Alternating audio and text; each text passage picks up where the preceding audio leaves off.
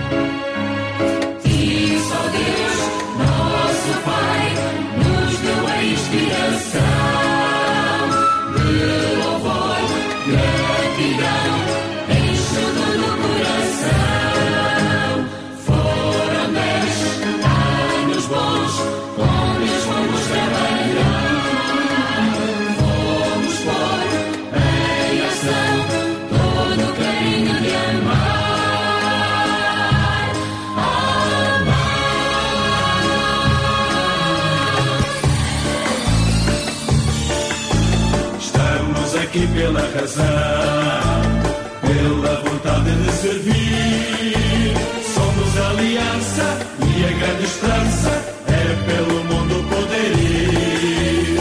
Falar do nosso companheiro, nosso irmão e salvador.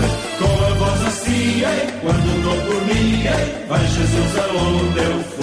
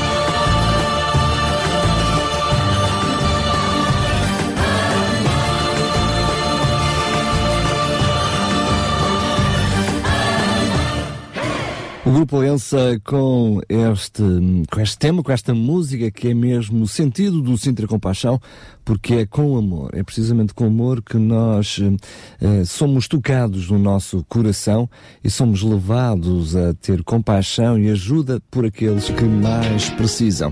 E também é com amor que nós nos eh, humilhamos no sentido de perceber que por nós não somos nada e precisamos de um Deus que, que nos ajuda, que nos supera e que nos auxilia. Andrew Green, More Love, More Power. Mais uma vez o amor que tem poder.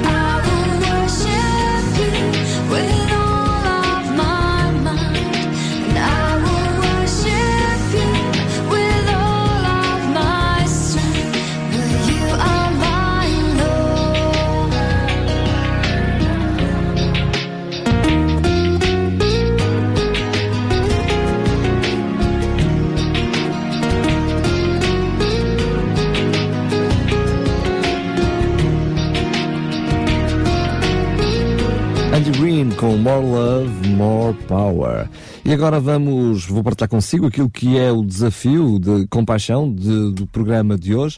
Reforçar, comer e conviver de uma maneira diferente neste mês de dezembro. Daqui a pouco vamos falar um pouquinho mais sobre isso e sobre o almoço de Natal. Também o relembrar, mais uma vez, o desafio do mês. É honrar e reconciliar-se.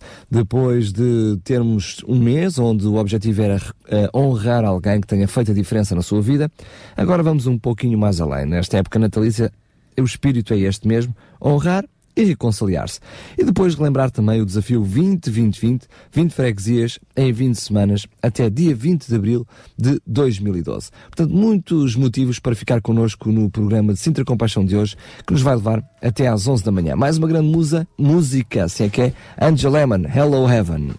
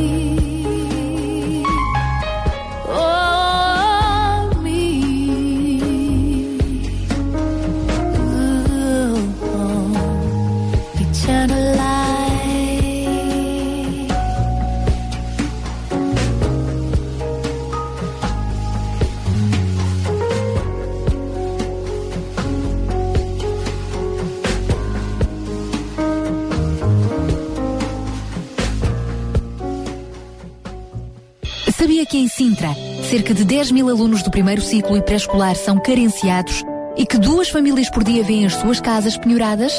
Todos os dias há alguém a precisar de ajuda e você pode ser a solução. Sintra Compaixão, o programa da RCS que abre portas à solidariedade. Sexta-feira, das 8 às 11 da manhã. Sintra Compaixão, Contamos consigo. São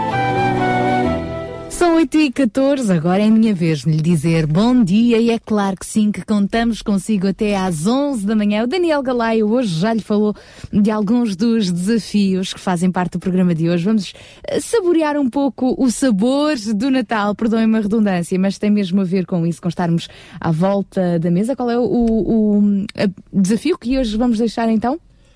Vamos, vamos dança- eh, deixar o desafio de hum, comer e conviver de uma maneira diferente neste mês de dezembro.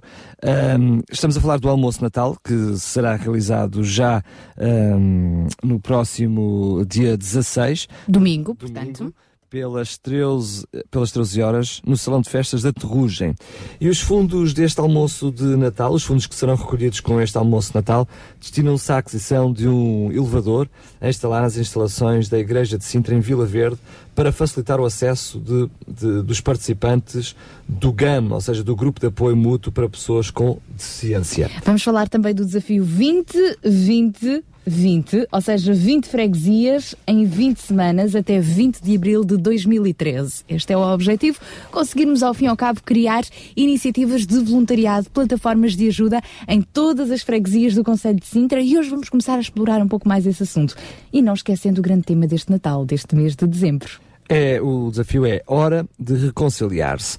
Não é tempo para. Não estamos com tempo para dificuldades, para com problemas, para com intrigas. Já chegam aqueles que já, existem. che- já chega, já chega, já chega.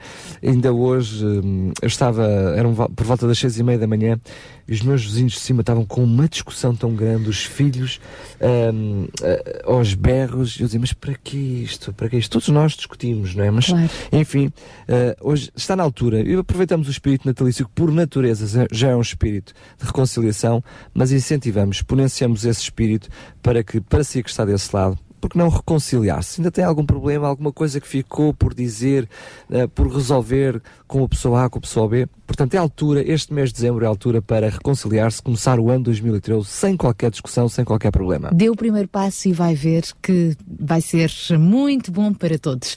Nós também estamos aqui consigo para continuar a falar destes e de outros apelos. Sempre que quiser, pode participar connosco. Também tem voz ativa no Sintra Compaixão.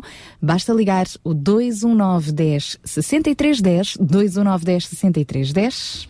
Ou então por SMS para o 960 37 20 25. E tem- 960 37 20 25. E tem ainda o nosso Facebook, Rádio RCS. Daqui a pouco também já vamos dar voz ao Facebook. Sim, porque o Facebook da RCS tem voz. Tem, tem, tem voz, tem voz. Ora bem, por falar em voz, vamos receber mais um amigo do Sintra Compaixão. Vamos receber de braços, abertos, de braços abertos, como é normal nesta hora, Ruben Barradas, com mais um eh, Links. Mil A palavras. mil palavras. O link palavras. será Links é mais daqui a pouco, daqui é verdade. Então, mil palavras, o espaço da UCB é um olhar sempre muito interessante sobre a atualidade. Bom dia, Ruben.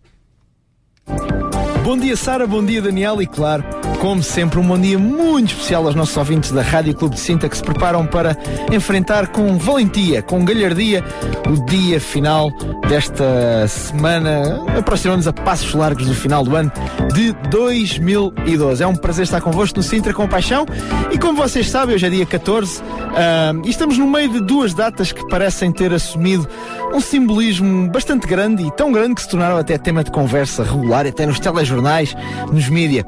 Entre o 12 do 12 do 12 e o 21 do 12 de 2012, vai, vai uma diferença simples entre uma data que pouco mais que tem que uma simbologia atribuída à repetição de 12 e uma suposta profecia maia que, supostamente, anuncia o fim do mundo a 21 de dezembro. Há quem não acredite nem ligue minimamente a nenhuma dessas coisas, há quem não lhe dê importância, mas que ainda assim denote algum nervosismo, digamos. Há quem não acredite nem deixe de acreditar e há também aqueles que acreditam. Eu não conheci ninguém ainda que acredite no fim do mundo a 21 de dezembro, mas que os há, eh, pelo menos é o que dizem. Há até quem diga que as datas estão interligadas e que a dia 12 teremos ou teríamos o início de uma série de eventos que sucederiam, sucederiam até ao 21 de dezembro e conduziriam ao fim do mundo conforme o conhecemos. Opiniões de todas as formas e de todos os feitios para todos os gostos, portanto. Cada um atribuirá a credibilidade e a importância que lhe aprouver a estas coisas, é um, é um facto. Mas deixe-me colocar assim, caro ouvinte, uma pergunta simples, absolutamente hipotética, mas simples.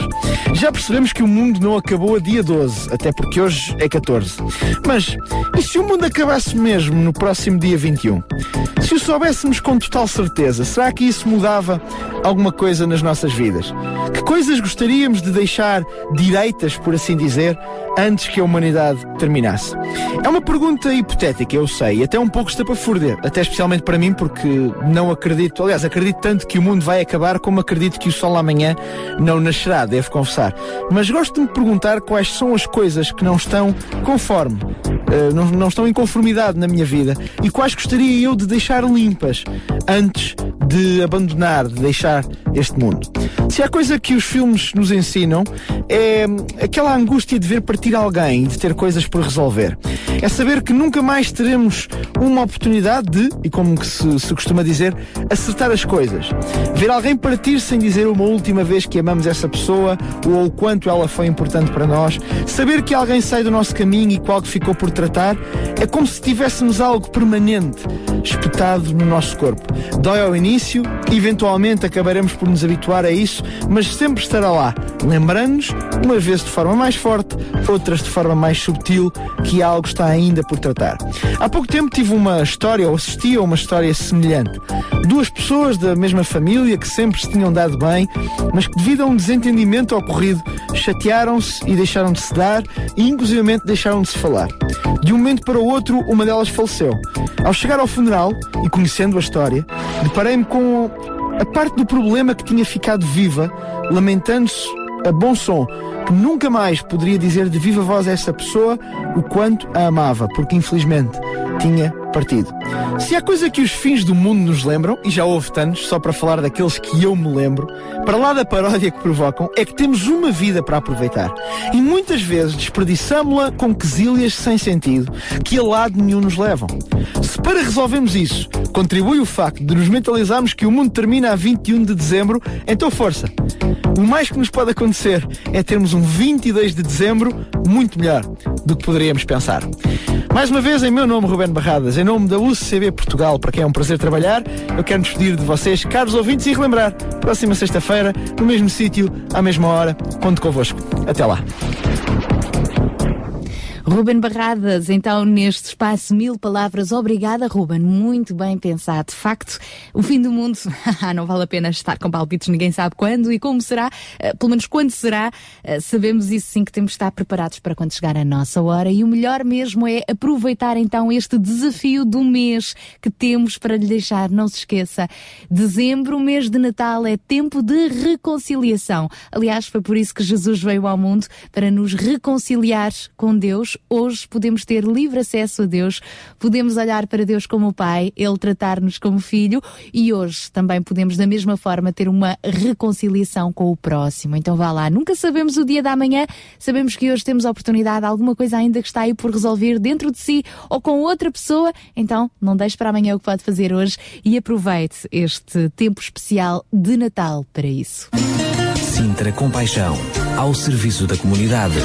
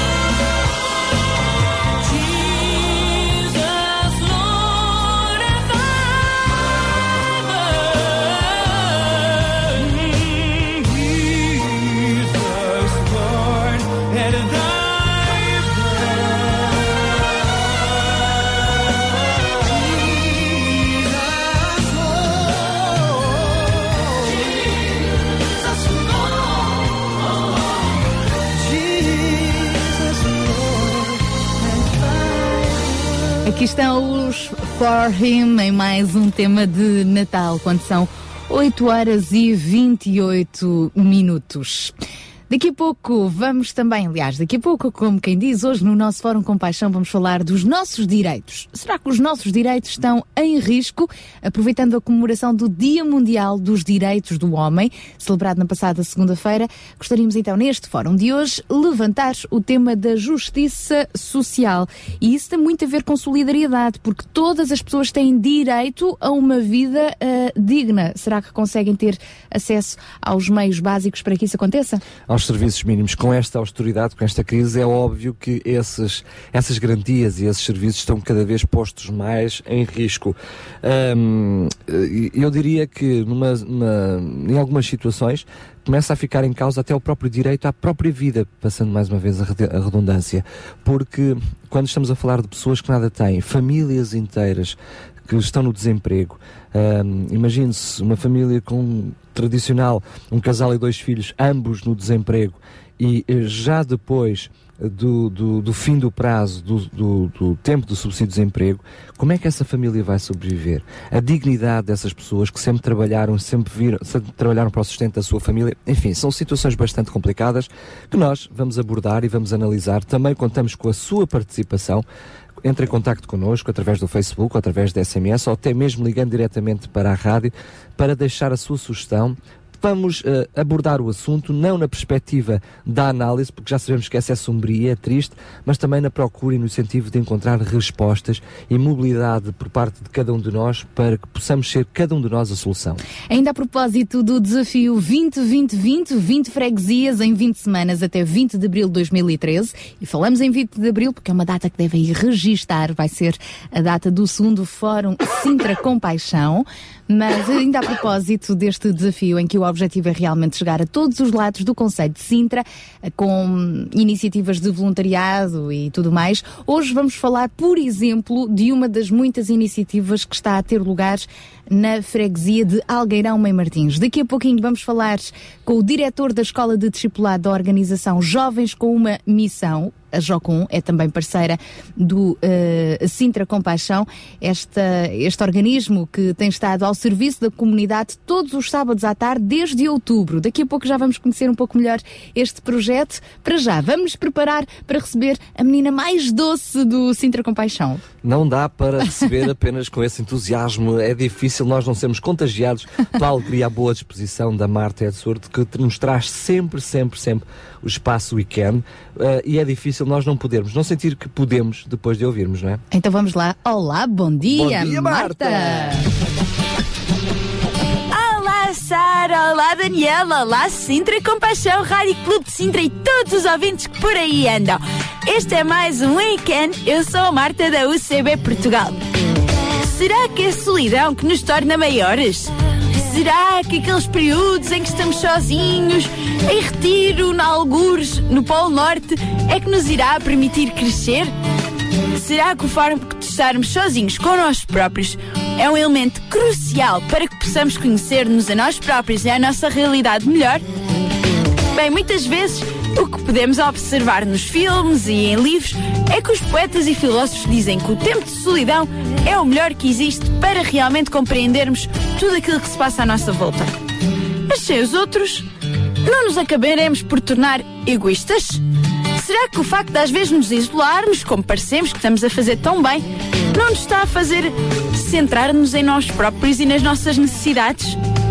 Bem, a verdade é que sozinhos podemos até ter uma outra noção da realidade. Mas não será que também estamos a perder esta mesma noção, estar sozinhos, enclausurados, acabamos por nem sequer conhecer o que é que é a realidade que os outros vivem. Fomos feitos, e isso ninguém pode negar, para viver em comunidade. Vivemos nas nossas cidades, nas nossas aldeias, conhecemos o vizinho, o colega da escola, o professor. A nossa natureza não faz de nós pessoas solitárias. Mas quantas vezes é que mesmo no meio da multidão não nos sentimos sozinhos? Sabes aquele sentimento em que estás a passar no meio das ruas, toda a gente à tua volta, mas estás-te a sentir sozinho? Será que a culpa é dos outros? A culpa é daqueles que estão à nossa volta e passam por nós? Ou será que também não existe por aí muitas pessoas nos nossos dia a dias, enquanto que nós passamos por elas a toda a velocidade, que elas não se estarão a sentir assim?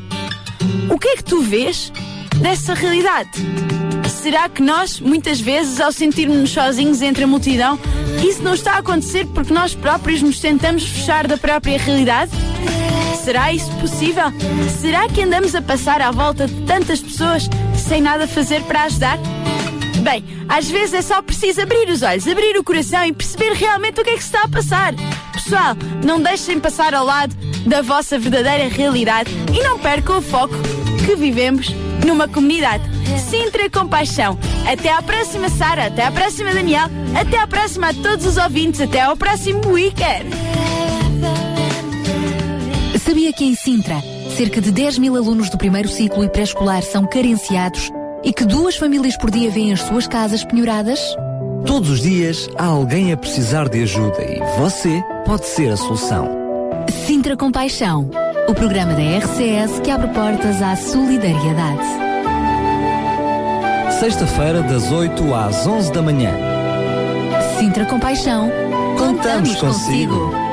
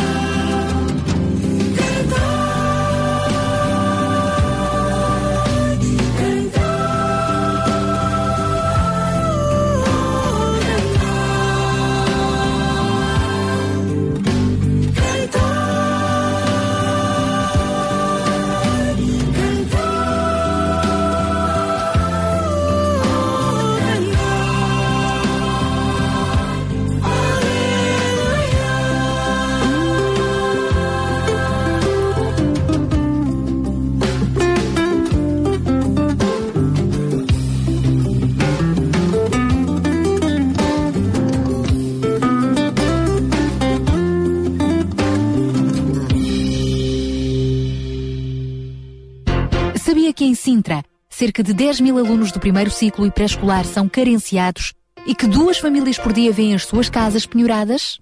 Todos os dias há alguém a precisar de ajuda e você pode ser a solução.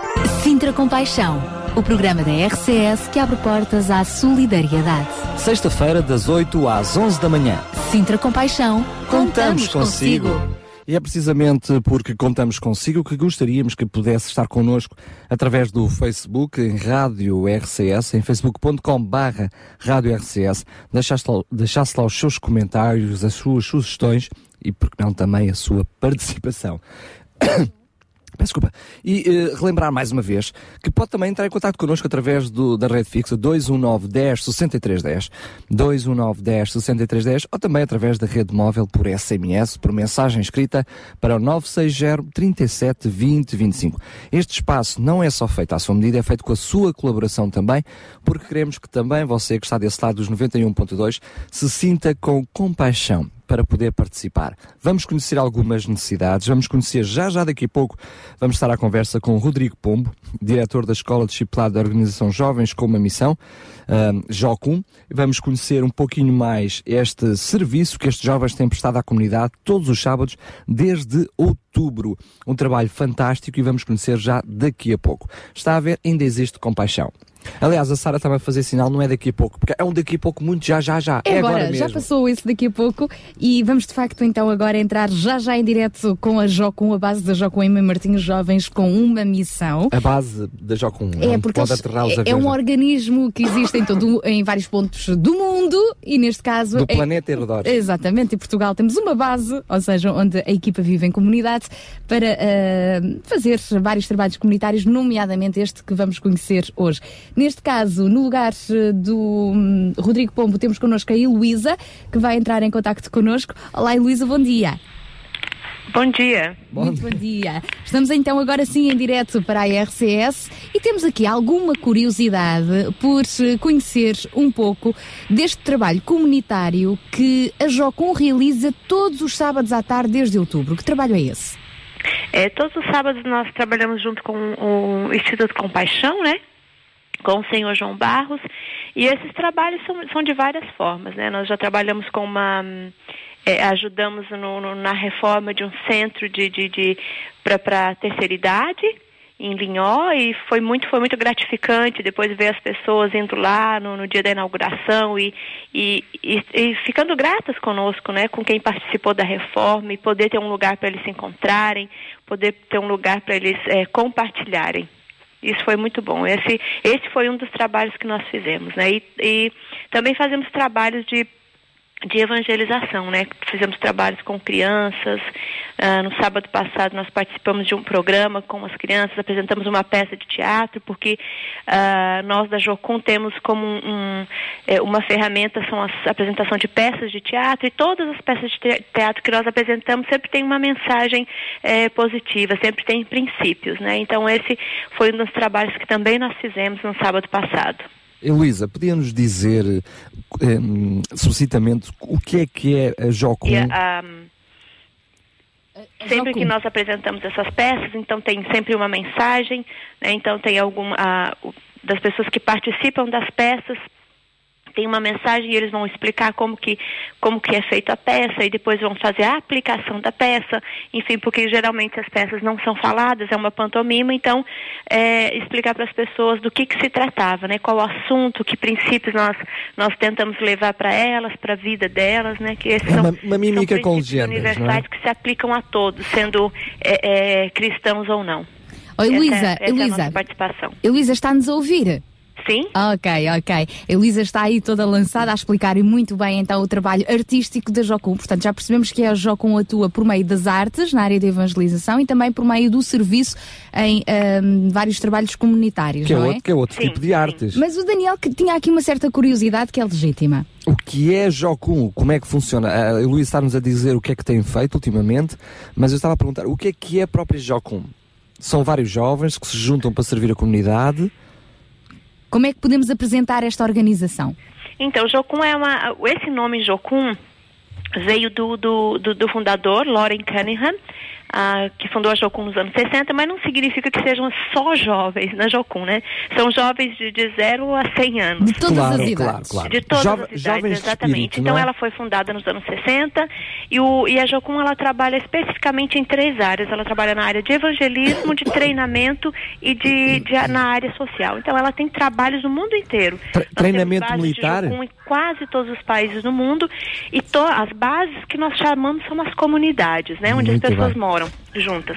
E cada uma dessas bases, ou ela tem, elas têm que ter um foco em evangelismo, em treinamento e em trabalho social, ou nas três áreas ou em uma dessas áreas específicas. Mas essa, essa é a nossa, é a nossa linha, né? A, a, a Jocum também tem uma universidade que na chamada Universidade das Nações no Havaí. E nessa universidade tem faculdades nas sete áreas de influência da sociedade. Então, seria ciência e tecnologia, seria educação. Então, tem escolas em todas essas áreas. Então, é assim um, um, um campo muito amplo dentro de Jocum para você fazer escolas, para você se especializar naquilo que você tem está buscando. Portanto, neste momento em Portugal, a Jocum também está muito ativa com todas essas áreas de intervenção e vão continuar todos os sábados à tarde dedicados a este trabalho comunitário com crianças e não só? Sim, nós temos agora o nosso tempo, eh, hoje, amanhã vai ser o nosso último trabalho, até o recesso de final de ano, né?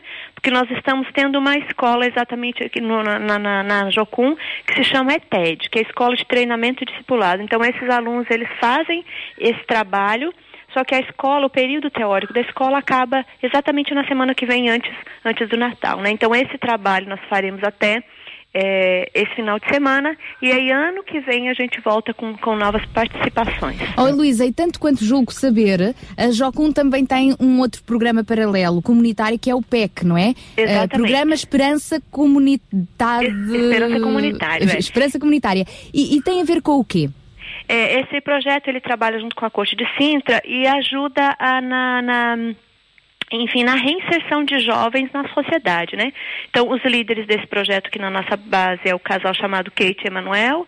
Então, eles trabalham com esses adolescentes. A Kate, quando as- as meninas vêm eh, e nos procuram, ela ensina ela eh, a fazer reciclagem, fazer artesanato e através disso, né, com uma convivência, uma conversa. E o Emanuel também ensina os meninos. Então, é através disso, da, da nossa ajuda, enfim, do, do nosso testemunho, ah, ajudar esses adolescentes, enfim, e colocar princípios na vida deles. É, esse, esse é o, o- digamos assim, é o coração do projeto, né? Então, e daí surge, surgem várias outras coisas, mas o intuito dele é esse, é ajudar na reinserção desses adolescentes, desses jovens e adolescentes na sociedade. Mas reinserção por quê? São jovens que de alguma forma. É porque eles é, cometeram pequenos delitos, né? Então, já, é, como nós temos parceria com a corte, então eles mandam é, esses adolescentes para cá para nós, porque eles têm que pagar algum tempo para a comunidade e eles ficam aqui conosco. Então, esse é o nosso intuito, né? De, de para que eles possam ver é, em nós e através de nós alguma coisa diferente que eles queiram, enfim, mudar. Muito bem, é um acompanhamento ao serviço comunitário Esse que é o objetivo do PEC, né? Do Projeto Esperança Comunitário. Muito bem, um beijinho muito grande, Luís. Obrigado por estar connosco e nos explicar então. E, e parabéns por este trabalho fantástico que têm realizado. A continuação de muito, de muito trabalho. Neste caso, muito bom trabalho. Heloísa, um beijinho, obrigada. Um abraço para todos aí da base da Jocum. Ok, um abraço também, muito obrigado. Adeus, bom Tchau. dia, bom dia. Ficámos então assim a conhecer, eh, e, e como deu para perceber, eh, a nossa Heloísa, ela é brasileira. Nice. Portanto, A sério? o que eu acho que também é interessante, e por acaso não falámos neste aspecto na, na, na entrevista, é eh, estes ditos jovens, dos 0 aos 100 anos, muitos deles deixam o seu país de origem e vêm para outro que está por país. detrás de todos estes Nem jovens. mais, para poderem servir, neste caso, a população de Algueirão, Mãe Martins. A Jocum, que é também mais uma parceira do Sintra Compaixão. Já estamos a 12 minutos das 9 da manhã. O Ui, passou rápido. que é que tu achas só de dizermos olá ao João Barros? Eu acho uma grande ideia. Olá a todos. O, o João que apanhou uma molha para chegar aqui, uma molha não no, no corpo, mas uma grande molha a nível de chuva e eu de sou como aos gatos, eu não gosto de chuva, tenho que ser a correr. Minha esposa e o meu filho riem sempre de mim. Mas chegaste, não é? Já cá Cheguei. estás. Chegaste. E ahm, qual é então o menu que apresentas para o nosso Sintra Compaixão de hoje. Nós já apresentámos, eh, já dissemos do que é que vamos falar, agora a ti perguntamos sempre um pouco mais o que é que tu queres dizer com cada um destes desafios. Pois, eh, isto surge na sequência de- do Dia Mundial para, hum, dos Direitos do Homem, não é? Dia 10 da Eh, segunda-feira passada. Exatamente. Isso despertou a minha curiosidade sobre eh, a forma como nós em Portugal neste momento encaramos os direitos, não é? A justiça, eh, enfim, tudo aquilo que nós estamos a viver, a perda de direitos, eh, enfim, a aflição que muitas famílias têm, têm estado a viver. E, e, por outro lado, eh, fiquei curioso também de conhecer eh, a forma como eh, a, a Bíblia nos fala dessa justiça e desses direitos. E a mensagem que, no fundo, gostaríamos aqui transmitir nesta manhã é uma mensagem de esperança. Isto é, podemos perder muitos direitos, mas eh, temos que compreender que a nossa vida não tem que eh, cair no, no, fun- no fundo do poço unicamente por perdermos direitos que fomos adquirindo ao longo dos anos, mas existem direitos bem mais importantes, bem eh, mais valiosos do que um subsídio ou um abono, enfim, não quer dizer que nada disto, que tudo isto não seja necessário, bem pelo contrário, quando nós podemos ter todos estes, todos estes benefícios, olha, muito bem, só temos que ser gratos, mas se não os tivermos, o que é que vamos fazer? Então há esperança mesmo. Há esperança. Para além da, da falta de direitos, às vezes, há esperança. Vamos então falar sobre esse assunto no fórum de hoje. Na próxima hora ainda, vamos fazer o balanço da iniciativa dos Anjinhos de Natal. Lembras, Daniel? Temos Lembro, vindo a falar pois, sobre isso. Pois, lembro, pois. Ser um anjinho, ajudar eh, como eh, atribuindo duas prendinhas a uma criança da vasta lista de crianças de várias organizações que eh, estavam à espera que um anjinho lhes desse uma prenda especial neste Natal. Vamos também conhecer um pouco sobre esta iniciativa com o Exército de Salvação, o balanço, o que é que aconteceu, mas tudo isto depois, porque a seguir a mais este tema bonito de Natal, vamos receber a nossa Paula Teixeira no espaço Inclusão, Mais um grande espaço aqui nos 91.2. daqui a pouco. Sintra Compaixão. Paixão por Cristo e compaixão pelas famílias do Conselho de Sintra.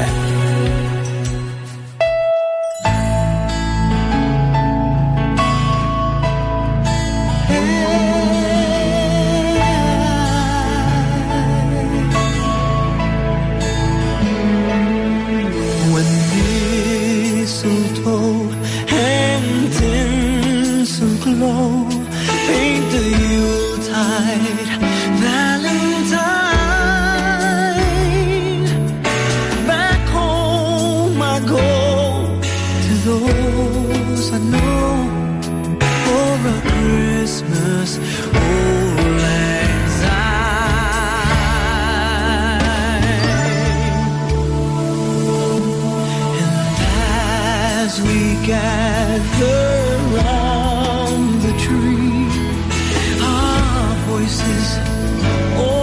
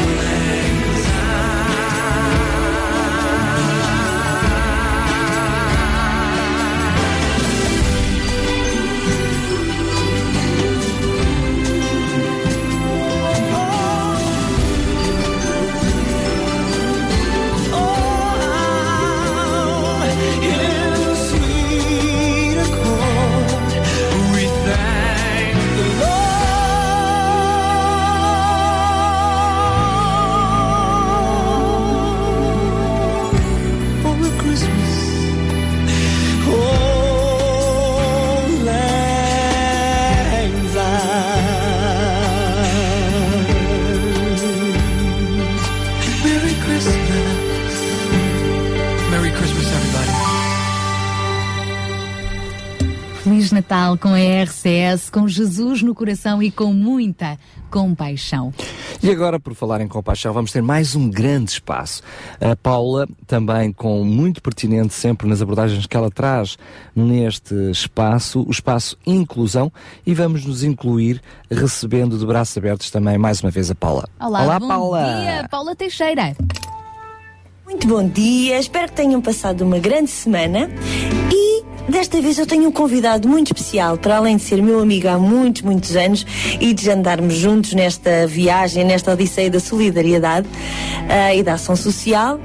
Ah, é uma pessoa extraordinária e que está envolvida em vários projetos. O seu nome é Rui Vasconcelos e faz parte da direção da ARP, Associação de Retinopatia de Portugal. Por isso vamos tentar saber um bocadinho da história e os objetivos da associação. Bom dia, Rui. Bom dia, Paula. Estás bem disposto? Sempre, e ao pé de ti é impossível não estar. então fala-nos lá um pouquinho da história e os objetivos da associação. Também é assim, a ARP, a Associação de Retinopatia de Portugal, existe há 15 anos e foi fundada por doentes e familiares de pessoas com patologias oftalmológicas, especialmente da área da retina. Eh, tem feito um trabalho eh, na área da- do diagnóstico, do aconselhamento, do tratamento, da recuperação, da reabilitação, da orientação eh, dos vários tipos de patologias que nos aparecem. Temos cerca de 1.800 associados, temos um corpo clínico eh, de oftalmologistas, ortopedistas, fazemos vários tipos de ações, sempre com o intuito de promover a saúde visual. Muito bem. Gostavas de destacar alguns projetos que a ARP está a desenvolver? Olha, além do trabalho normal e regular das consultas, da orientação, de- temos um corpo, como eu disse, clínico de oftalmologistas ortopedistas, temos também uma psicóloga, ou seja, todo o tipo de atendimento associados e familiares nestas áreas. Estamos agora a desenvolver no papel e vai brevemente para o terreno eh, vários projetos muito interessantes na área do rastreio com crianças, com idosos, um trabalho com parceria com associações da área da multideficiência para precisamente, atempadamente e com qualidade, poder descobrir, eh, rastrear, diagnosticar problemas oftalmológicos nas crianças, por exemplo, em idades eh, jovens, que são muito mais fáceis depois de recuperar essas patologias. Nos idosos, às vezes, aquela ideia que se tem que já é velhinho, pronto, é normal ver mal. Não. Há realmente doenças que com a idade se manifestam, várias, mas que se podem realmente eh, minimizar ou recuperar, ou pelo menos apaziguar, eh, para as pessoas terem qualidade de vida. E também na área da multideficiência, algumas parcerias que queremos estabelecer porque realmente são áreas e são eh, pessoas com deficiência que é difícil às vezes diagnosticar, trabalhar, eh, atender num consultório com tempo, com as qualidade que essas pessoas também e com a especificidade que elas exigem. Ou seja, estamos a preparar para, para ir para escolas, para colégios, estamos a preparar para ir para centros de dia e para outras parcerias com as associações na área da deficiência, como disse, para realmente diagnosticarmos, orientarmos, eh, se possível depois também orientar e encaminhar para consultas de oftalmologia, para reabilitação na área da ortótica, ou seja, promovendo a qualidade de vida das pessoas, promovendo a saúde visual, que são fatores fundamentais na qualidade de vida de qualquer destas camadas mais frágeis da população, como são as crianças, os idosos e as pessoas portadoras de deficiência. Uau, isso é uma grande, grande notícia. Muito obrigada, eu não tinha muita noção e acho que isso é fantástico. Ah, e é sempre bom nós sabermos ah, e termos informação sobre este tipo de ações. Só para dizer uma curiosidade, que fala-se muito em números e crises e outras coisas, eh, o setor social é o principal empregador no setor terciário dos serviços em Portugal. Ou seja, quando se fala muito em desemprego e emprego, eh, é interessante saber que esta área é o principal eh, empregador que dá mais trabalho a pessoas na área dos serviços neste país. Muito obrigada, Rui Vasconcelos. Por isso, a mim só me resta dizer uma grande semana e até sexta-feira.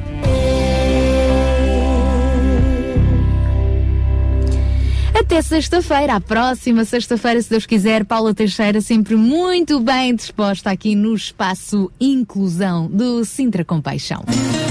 Sintra Compaixão. Uma voz amiga.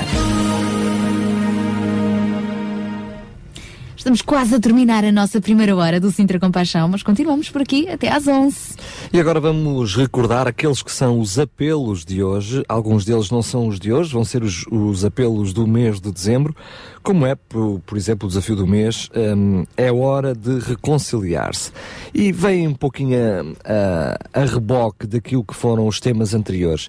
O mês passado nós quisemos que honre alguém, que honrasse alguém que fizesse a diferença na sua vida, e este mês continua a honrar. Porque não? Este desafio não ser só para o mês de novembro, mas é para o resto da sua vida. Vá honrando e hum, sentindo-se gratos por aqueles que fazem a diferença na sua vida.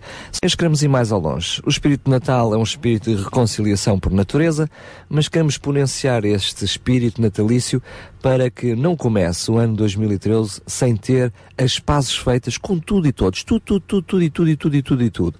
O seu coração liberto de qualquer tristeza, de qualquer preocupação.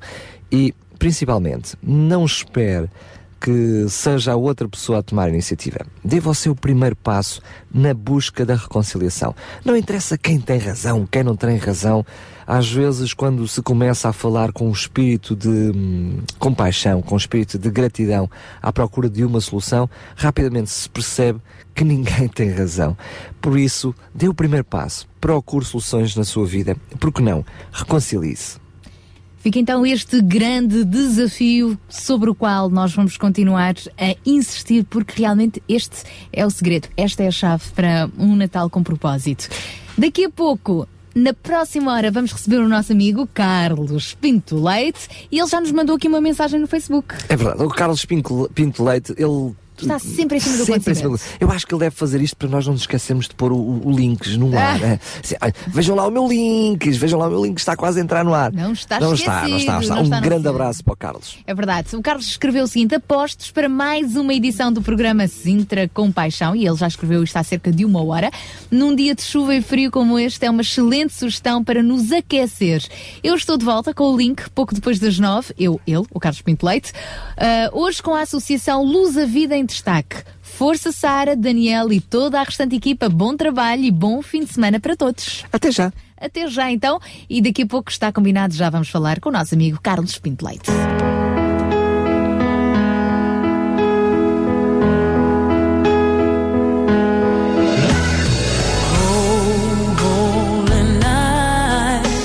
The stars are brightly shining.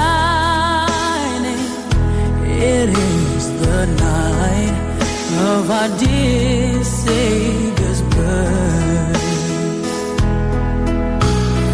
Long lay the world in sin and error pining till he appeared and the soul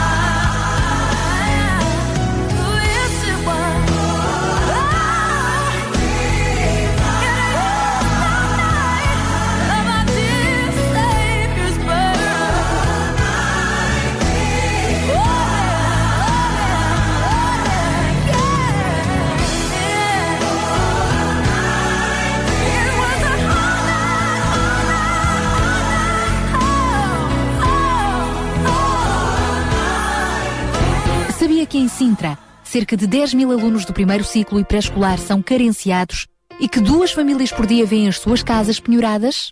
Todos os dias há alguém a precisar de ajuda e você pode ser a solução. Sintra Compaixão, o programa da RCS que abre portas à solidariedade. Sexta-feira, das 8 às 11 da manhã.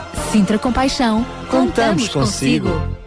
Bom dia, 9 horas e 6 minutos. Bom dia! Com- ah, Nós não chegamos agora, já estamos aqui desde madrugada, porque para mim hoje sair de noite cerrada para vir para aqui foi sair de madrugada. E hoje o Isto céu não estava, se faz de ninguém. Estava mesmo muito cinzento, mais escuro do que o habitual. Hoje, de facto, é um dia de chuva. Prepare-se para noite de tão escuro que Pois estava o era, céu. eu É até pensei, impressionante. não, não, não, não, o meu despertador enganou-se, não está na hora ainda, então ainda é de noite. Isto não se faz a ninguém. Nada. Mas estamos cá pelo melhor espírito, um espírito de compaixão, trazendo ah, todos estes programas, estes projetos, estas iniciativas, para, que- para si que nos está a ouvir hoje, provavelmente também se sente como nós, que raio de dia, um dia tão escuro, chuvoso, ventoso, daqueles dias que hum, não apetece sair de casa, daqueles dias que eu costumo dizer, hum, mais valia de manhã não sair à tarde de casa à noite, porque realmente não vale a pena vir para a rua. Mas para si que está na rua, por que não? Uh, pensar positivamente e no seu coração uh, recolher e acolher com carinho todos estes projetos que nós temos para hum, este mês e para hoje. Por exemplo, e agora passo a palavra aqui ao João Barros, eh, temos o, o desafio comer e conviver de uma maneira diferente neste mês de dezembro, com todo este espírito natalício. Neste sentido, temos duas propostas. Um almoço de Natal que se realiza no próximo domingo. Na Torrugem e o jantar de Natal organizado pela Remar no dia 24 de dezembro eh, no Martim Muniz, em Lisboa. Fala-nos um pouco então destes dois desafios, João. Pois este, estes desafios são desafios que têm um propósito bem específico, que não é propriamente encher a barriga. Ah, comer, mas espera, sou, sou perfeitamente bem. Comer e conviver. Também, também é para comer, sem dúvida nenhuma. Ah, e, e, no fundo acabamos por, eh, costumamos dizer, não é? Que tratamos muitas coisas à mesa, não é? Ah, e, e acaba por se criar eh, um ambiente bastante diferente e, e bastante agradável. Não, não é só sentar-se para comer, é como, como costumamos dizer que ninguém vai ao café para beber um café. Eh, Bebe-se um café, mas na realidade é porque gostamos de estar lá com alguém, conviver, falar, conversar, desabafar. Pronto, estes dois, eh, dois eh, eventos tanto o almoço na Torruja como o almoço Natal da Remar, claro que são, são, são momentos eh, para, para comermos juntos, mas le- cada um destes momentos carregam com, com eles uma, um- uma visão de compaixão que é os de, de servir eh, uma comunidade, de servir uma população específica. No caso da, da Terrugem é precisamente para angariar fundos para um elevador eh, a ser instalado em Vila Verde eh, e esse elevador para realmente trazer uma maior mobilidade a pessoas com, com deficiências eh, motoras um, e portanto acaba por aqui trazer uma, uma mais-valia muito grande a, a grupo de idosos, de pessoas com deficiências físicas que se reúnem habitualmente todas as semanas para terem convívio. limitada. Exatamente. Um, o, outro, o outro evento é o evento ao qual a Remar já nos tem acostumado ao longo dos anos. Realmente destina-se à população sem abrigo de Lisboa e não só, também em Setúbal e na zona do Porto e, portanto, não se trata simplesmente de estar nesse jantar para comer, mas sim para ajudar e conviver com pessoas que não têm outro lugar onde estar. Ou então, também para aquelas pessoas que nos estão a ouvir e que não têm outro lugar onde estar, acompanhados, que vão passar este Natal sozinhos, por algum Exatamente. motivo, não fique fechado em casa. Ah, Eu sei que há quem goste disso, mas se sente um, um vazio, um sentido de solidão e, e que quer lutar contra ele, então nós também desafiamos esse alguém a ir, a, a, apanha o comboio, apanha o metro, para ali no Bertim Muniz, ou só o comboio, é mesmo ali ao pé dos restauradores, e tem uma noite de Natal diferente. Portanto, o desafio eh, é para quem quer dar, para quem quer receber, e todos vamos dar e todos vamos receber. É, O, me- o menu, o menu é garantido. É, e a excelência do programa também. Será verdade. sem dúvida, sem dúvida, uma consoada diferente quer para uns, quer para outros. Sem dúvida. E é, assim, e é isso que se pretende, não é? É verdade. Então fica este convite, este apelo para estes dois almoços. Aliás, o almoço de Natal este domingo na Terrugem e eh, o jantar de Natal no dia 24 de dezembro. E agora, parece que o Carlos Pinto Leite tem mais qualquer coisa para nos dizer, para nos falar hoje a propósito de uma outra associação que também já tem estado aqui connosco. É a Associação dos Famosos 101 Cabazes. É verdade. Vai ser amanhã. Vai ser amanhã a distribuição. Amanhã vai entregar 101 cabazes a 101 famílias eh, da freguesia de Algueirão. Mãe Martins, estou a falar da Associação Luz a Vida e quem é que nos vai falar agora, neste caso, sobre esta associação? Vamos ter mais uma vez o, nosso, amigo, Carlos, Pinto Leite. Bom dia! Muito bom dia, Sara. Muito bom dia, Daniel. Bom dia também a todos os ouvintes da Rádio Clube de Sintra. Sou Carlos Pinto Leite e estou aqui em nome da UCB Portugal novamente, com os restos de constipação, por isso não estranhem a minha voz assim um pouco assim para o fanhoso. Trago-vos mais algumas sugestões de links que podem consultar na internet, na Facebook também.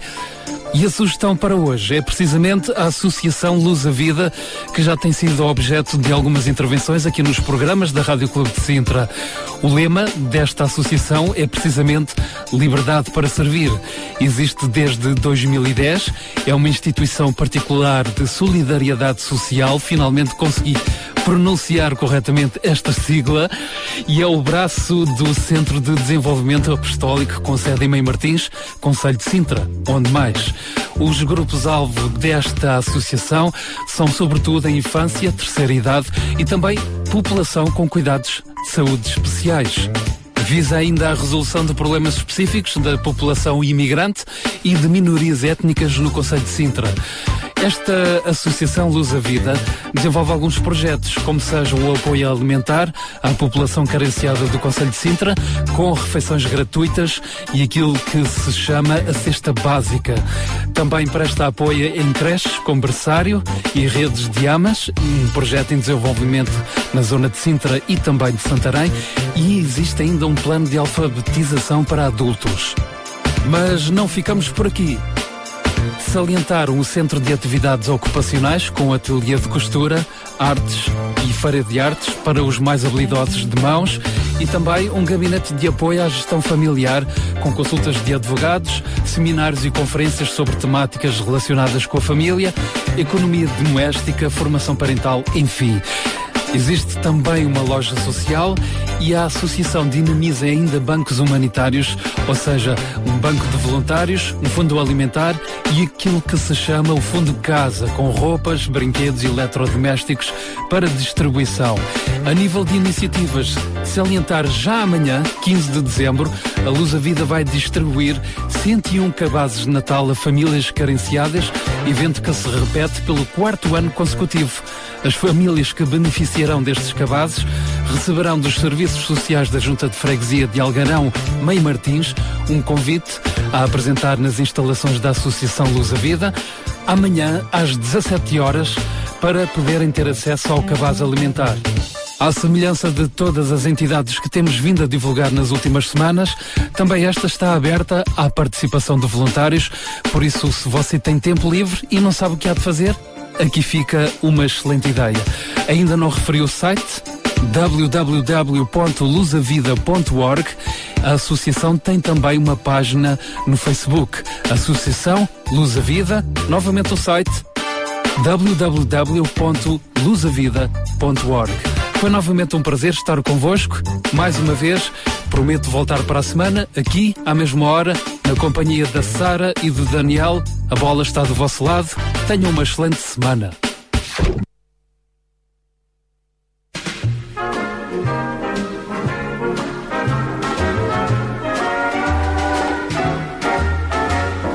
Rudolph the red-nosed reindeer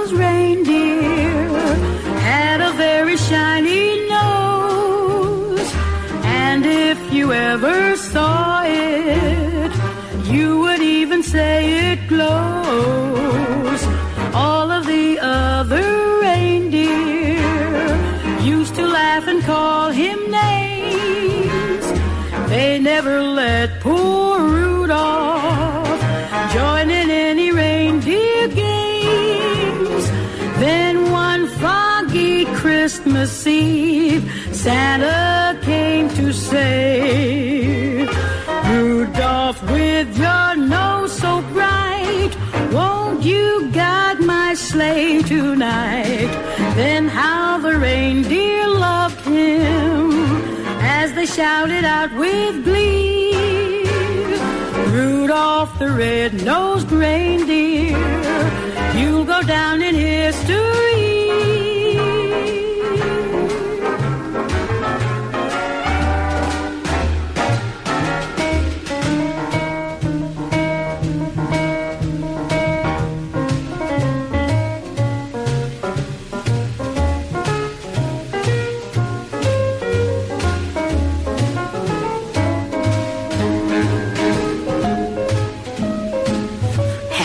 Nose down, Rudy.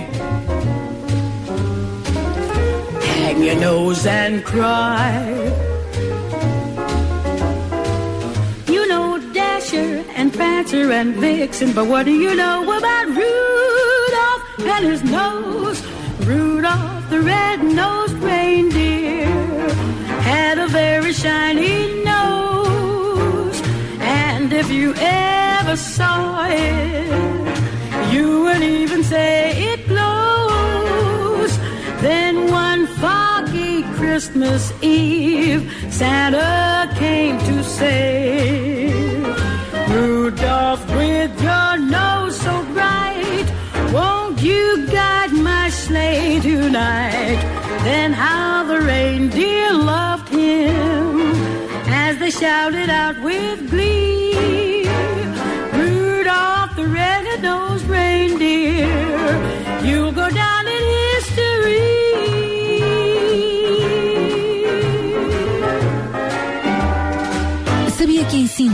Cerca de 10 mil alunos do primeiro ciclo e pré-escolar são carenciados e que duas famílias por dia vêm as suas casas penhoradas?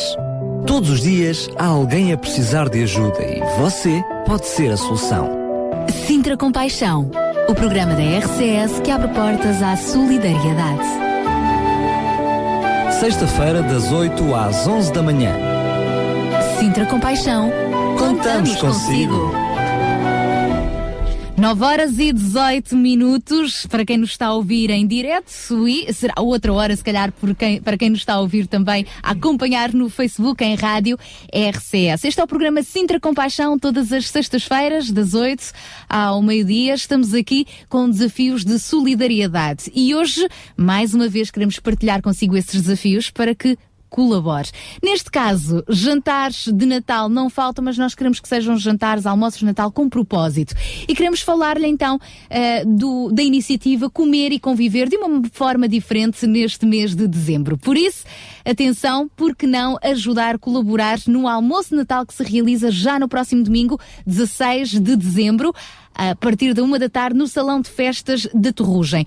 Os fundos recolhidos deste almoço vão reverter a favor de um elevador necessário ah, no Centro ah, Cristão na Igreja de Vila Verde. É uma iniciativa apoiada pelo GAM, o Grupo de Apoio Mútuo para Pessoas com Deficiência, e, e é dirigido, portanto, ah, também a todas as pessoas que tenham algum tipo de mobilidade reduzida. Subir e descer escadas é complicado, os elevadores custam dinheiro, então este almoço de Natal tem este fim solidário. Para participar, ou quem sabe até para deixar o seu donativo se não puder estar presente neste almoço que se realiza este domingo, é só contactar a Ser Alternativa, tome nota, Ser Alternativa. O contacto é o 21 920 73 54. 21 920 73 54. Mas há mais desafios, Daniel. É isso mesmo, e como nem só de jantares vive o homem, aliás, nem só de almoços vive o homem, também vive de jantares, mais uma iniciativa especialmente para si que nos segue via Facebook, por que não, uh, tentar ver como pode colaborar neste jantar de Natal. É uma consoada, portanto, uma consoada bastante diferente, diferente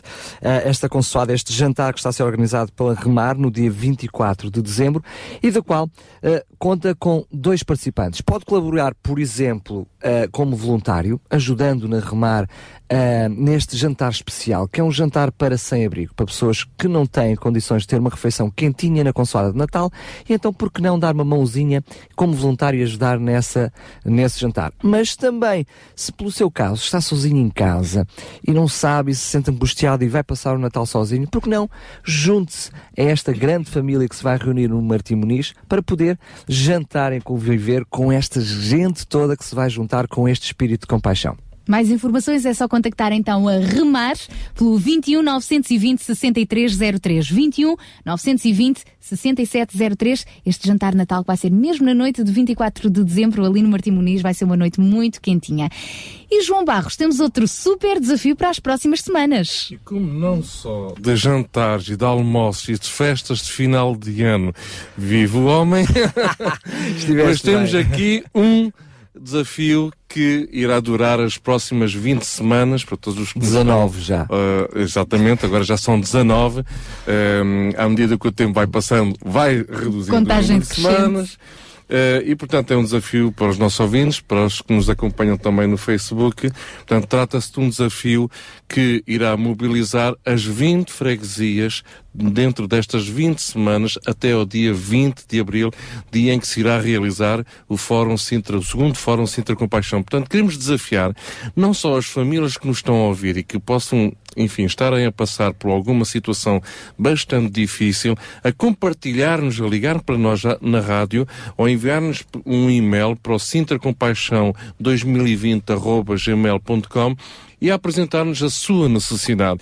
Mas também estou a dirigir esta palavra a todas as instituições locais, eh, associações, igrejas locais das 20 freguesias que conhecem casos específicos de famílias, de pessoas que estão a passar por situações bastante difíceis. Nós aqui na rádio queremos ser um canal para poder trazer uma resposta.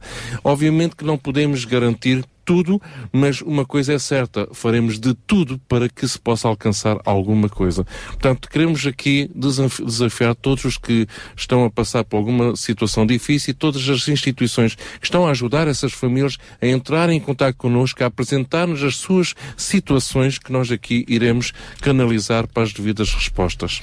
Por último, queremos lembrar que o mês de dezembro é o mês do Natal, está certo? Não é necessariamente o mês das prendas, mas a melhor prenda que podemos dar uns aos outros é a reconciliação. Este é o desafio do mês, eh, dezembro, mês de reconciliação. Não deixe de entrar em 2013 sem estar em paz, sem fazer as pazes, quem sabe, com alguém que está por aí eh, e não se fala há algum tempo. Vá lá, Natal é isso mesmo. Não é só o o espírito solidário para com eh, as pessoas que, que precisam de um prato de comida, mas é também o espírito solidário muitas vezes dentro da nossa própria casa. Não ficamos de costas voltadas. Lembre-se, Natal é tempo de reconciliação.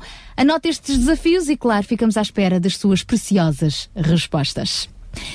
Vamos continuando, entretanto, dando-lhe a oportunidade de participar via SMS no nosso programa para o 960 37 20 25, 960 37 20 25, ou então também pode enviar eh, um- a sua mensagem pelo Facebook para a Rádio RCS. Daqui a pouco já avançamos com as Mulheres de Esperança e já vamos conhecer um pouco mais também sobre os anjinhos de Natal com o Exército de Salvação. Hoje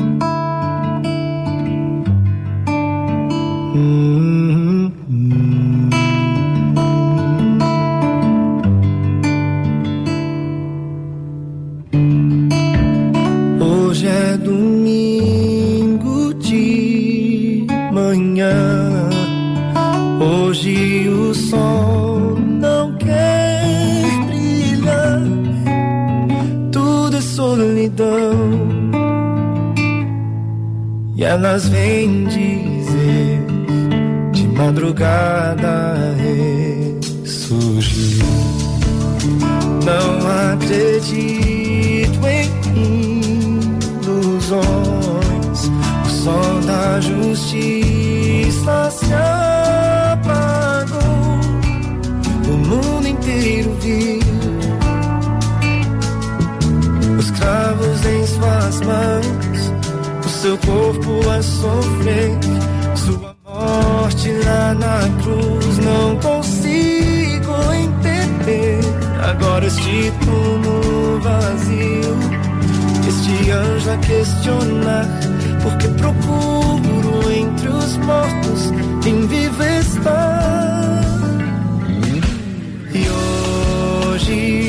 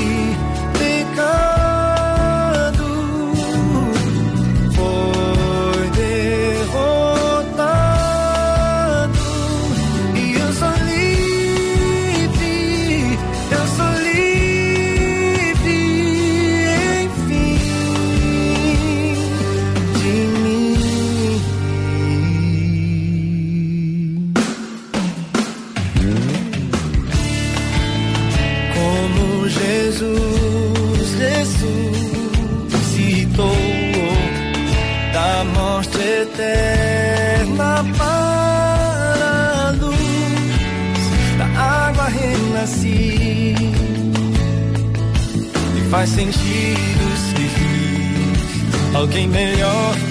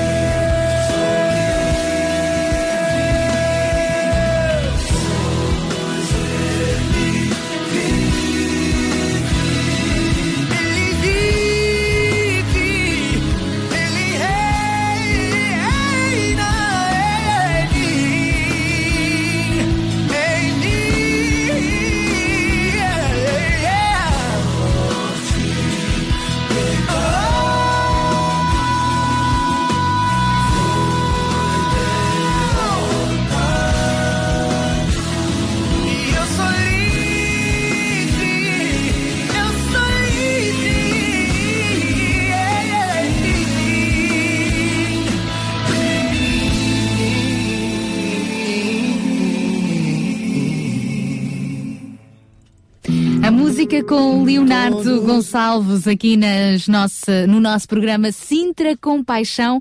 Hoje com um tema que, sobre o qual nos vamos debruçar na próxima hora. Vamos falar sobre os nossos direitos.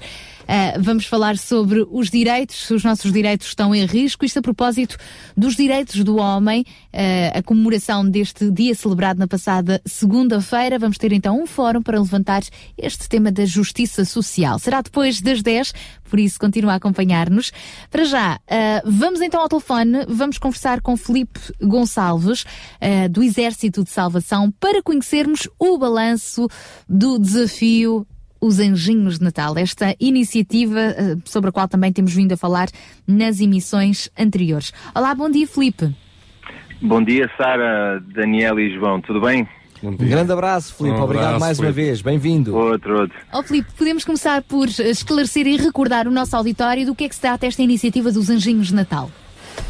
Então, os Anjinhos de Natal são um projeto do Exército de Salvação que visa a angariação de um fato de treino juntamente com um brinquedo para crianças desfavorecidas. Isto é um projeto que conta com apoios de empresas e, e particulares e que, graças a Deus, foi, está a ser um sucesso este ano. Podes contar-nos como é que foi? Sempre conseguiram ahm, o, o número de anjinhos necessários para a quantidade de crianças que vos tinham sido assinaladas? Correu tudo bem nesse aspecto? Alô, Filipe? Filipe estava na estrada, ah, claro que parou o carro para falar connosco. Ah, já está aí. E, e eu Voltei, estava com medo. desculpa. Ok. Mas nós já nos encontramos. Estava o Daniel, então, a fazer uma pergunta. Estavas a perguntar se hum, estavas a dizer que correu bem. Eu pergunto-te se conseguiram Eu não ser. estou a conseguir ouvir o Daniel. Eh, eh, Pois, eh, então deve ser problema aí. Consegues-me ouvir agora melhor? Alô? Pois vamos ter que retomar a, a ligação com o Filipe, porque ele não nos ouve de todo. Filipe, e a mim, consegue-me ouvir? Assim, a Sara consigo. Então força, Sara, faz tuas Eu perguntas não que eu ouço. consigo perceber porquê, confesso, mas pronto. Eh, O Filipe, eh, estava aqui o Daniel Galaio a perguntar eh, qual é o balanço então destes anjinhos de Natal em relação ao número de crianças que vocês tinham na lista Uhum. e ao número de respostas. Uh, graças a Deus nós conseguimos apadrinhar uh, as 2.408 crianças que tínhamos em lista, sendo que 603 são do Conselho de Sintra. Por isso temos, estamos neste momento ainda a receber presentes, mas podemos uh, garantir desde já que todas estas 2.408 crianças foram apadrinhadas. Até quando é que vão continuar a fazer a distribuição destes presentes? Na verdade, a distribuição destes presentes irá começar a, a- a acontecer na próxima semana, uma vez que ainda temos presentes a, a chegarem. Só para terem uma ideia, como o projeto estava na internet também, muita gente chegou até ao projeto através do Facebook, por exemplo. Temos presentes que estão a vir do Funchal, que estão a vir de várias partes do país e tem sido enorme a solidariedade de empresas e de particulares que se têm voluntariado, inclusive, para trazer os presentes até Lisboa, onde o projeto está, está centralizado, para depois ser distribuído pelas várias unidades. Por isso, a próxima semana será a semana, digamos, D para o projeto, onde vamos fazer chegar estes presentes até aos pais, porque o objetivo do, do projeto não é que o Exército de Salvação dê os presentes diretamente às crianças, muito pelo contrário, o nosso objetivo é dar os presentes aos pais para que eles possam dar em seu nome, na noite de Natal, o presente aos filhos, pro- proporcionando assim uma oportunidade àqueles pais que não podem neste Natal oferecer um presente. Sendo que a mensagem e o mais importante do Natal é, é o nascimento de Jesus, mas queremos de certa forma também proporcionar esta alegria a 2.408 crianças, sendo que 603 são do Conselho de Sintra. Ficamos muito felizes por esta iniciativa e, e gratos também eh, por todos estes anjinhos de Natal que entretanto foram surgindo e quanto a nós continuamos mesmo aqui ao dispor do Exército de Salvação para divulgar futuras iniciativas. Filipe, muito obrigada. Obrigado pela Um grande abraço, e um bom programa. Obrigada, Deus vos abençoe então aos Igualmente. anjinhos de Natal e ao Exército de Salvação.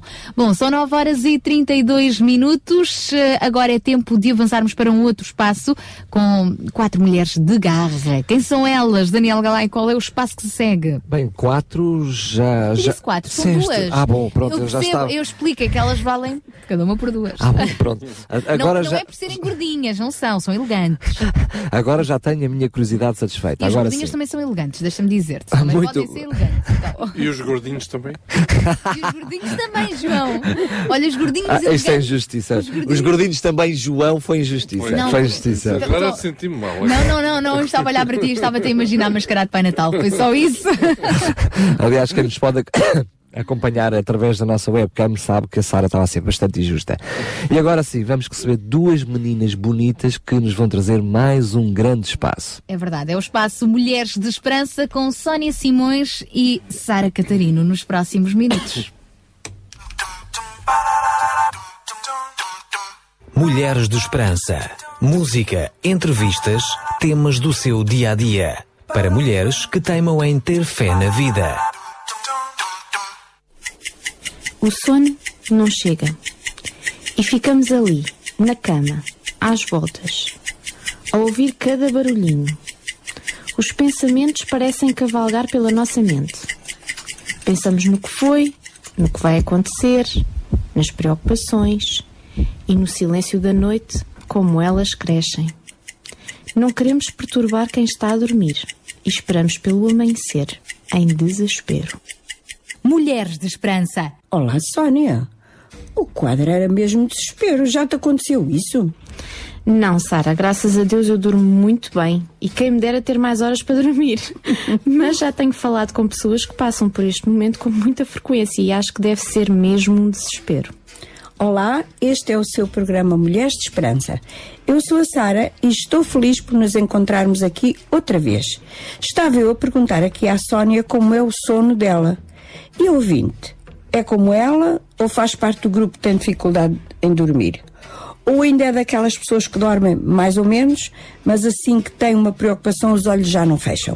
Parece algo banal, mas o sono é uma necessidade vital ao nosso corpo.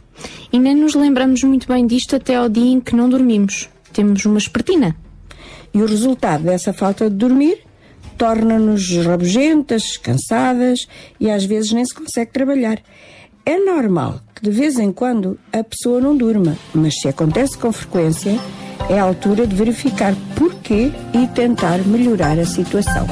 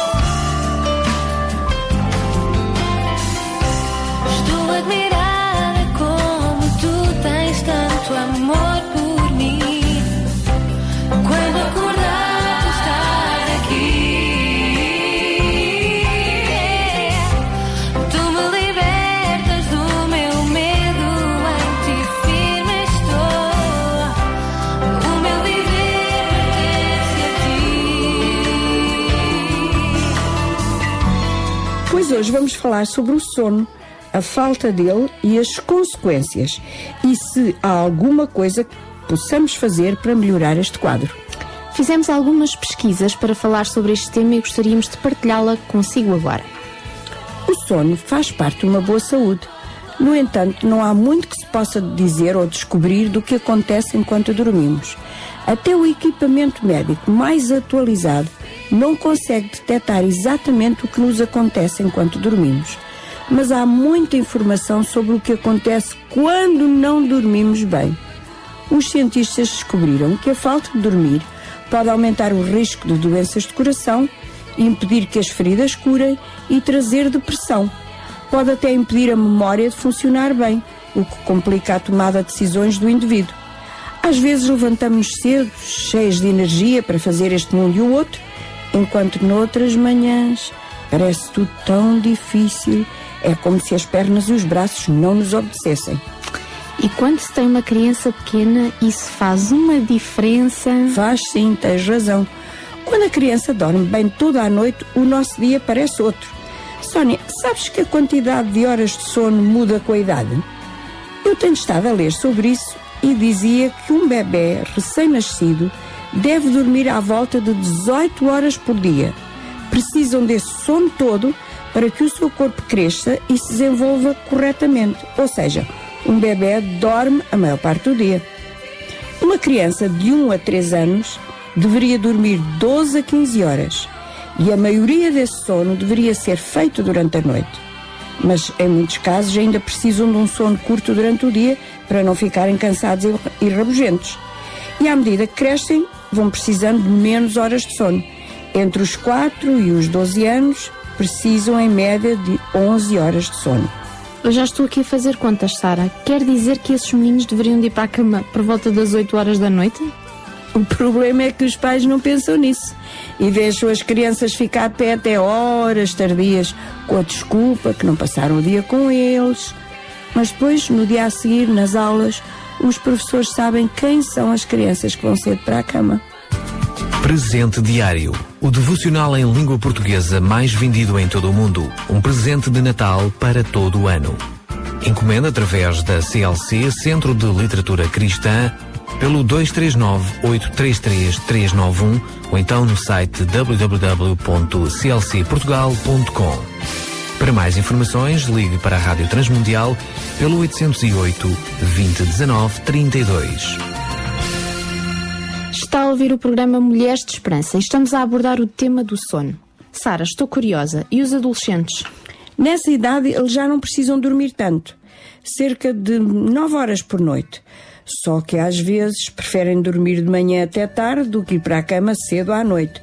Mas claro que na época das aulas deveriam ir dormir a horas decentes para poderem ter essas 9 a 10 horas de sono. E os adultos? Quantas horas deveríamos dormir? Aí muda um pouco. Mas de um modo geral, um adulto deve dormir entre 7 a 8 horas. Se está doente, se é uma mulher grávida, possivelmente vai precisar de mais horas até o corpo recuperar ou chegar a um equilíbrio. E se a pessoa não dorme essas horas à noite, era bom que fizesse um soninho durante o dia. Uhum. Ok, agora sabemos o que dizem os peritos no assunto. Mas então e se for uma pessoa que leva a noite às voltas sem conseguir dormir? Ou que acorda muitas vezes? Ou que leva muito tempo a adormecer? Vamos já falar desses casos a seguir. Agora o seu programa Mulheres de Esperança está disponível na internet. Clique em www.rtmportugal.org e ouça quando quiser o seu programa favorito. Sabes que as coisas que ingerimos durante o dia podem afetar o nosso sono. Alguns de nós tentamos dar mais energia ao nosso corpo bebendo café, mas não há nada que possa dar energia ao nosso corpo como um bom sono. Às vezes ficamos impacientes e irritadas se não bebemos um café. É mesmo, Sara. E até temos dores de cabeça. Mas o café, chá, álcool pode tirar-nos o cansaço por algum tempo, mas não soluciona o problema. Só um bom sono pode tornar vivo o teu corpo, fazê-lo cheio de vida e energia. Por isso, chocolate, cafeína, alguns refrigerantes não devem ser tomados ao deitar. Eu, por exemplo, a partir da hora do almoço já não bebo nenhuma destas coisas. E nós muitas vezes nem pensamos nisso. Pois, alguns alimentos também afetam o nosso sono. Comida com gordura, com muito açúcar, podem impedir-nos de dormir. Um grande jantar leva o nosso organismo a trabalhar muito para digerir aquela comida toda. E em vez de relaxar, dormir e tratar de certos problemas do nosso corpo, está ali a digerir aquela comida toda. O stress também leva a um sono deficiente. Enquanto estamos acordados, preocupamos-nos, não conseguimos deixar de pensar num certo problema e é como se as dificuldades que estamos a enfrentar na nossa vida, de repente, saltassem para dentro de nós para não nos deixar dormir. Outras vezes adormecemos para daí a pouco tempo já estar acordados a pensar no problema.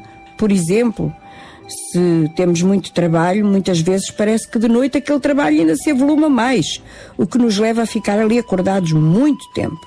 Por isso, se conseguirmos lidar com a preocupação e o stress da nossa vida, o nosso sono também melhora. É tal e qual como dizes, mas como é que fazemos isso? Olha, por exemplo, tentar um exercício de alongamento bem forte e depois relaxar. Há pessoas que oram pelos seus problemas e o sono vem. Outras escrevem um diário. Olha, eu já tenho feito tudo. A Sara tem estado a falar neste programa Mulheres de Esperança sobre o sono e algumas das coisas que afetam um bom sono. Sara, e naquelas noites de calor brutal, quando não conseguimos dormir? Ui, calor para mim é terrível. É verdade, o nosso ambiente também afeta o nosso sono. Por isso, o quarto onde dormimos deve estar a uma temperatura confortável e de preferência na penumbra.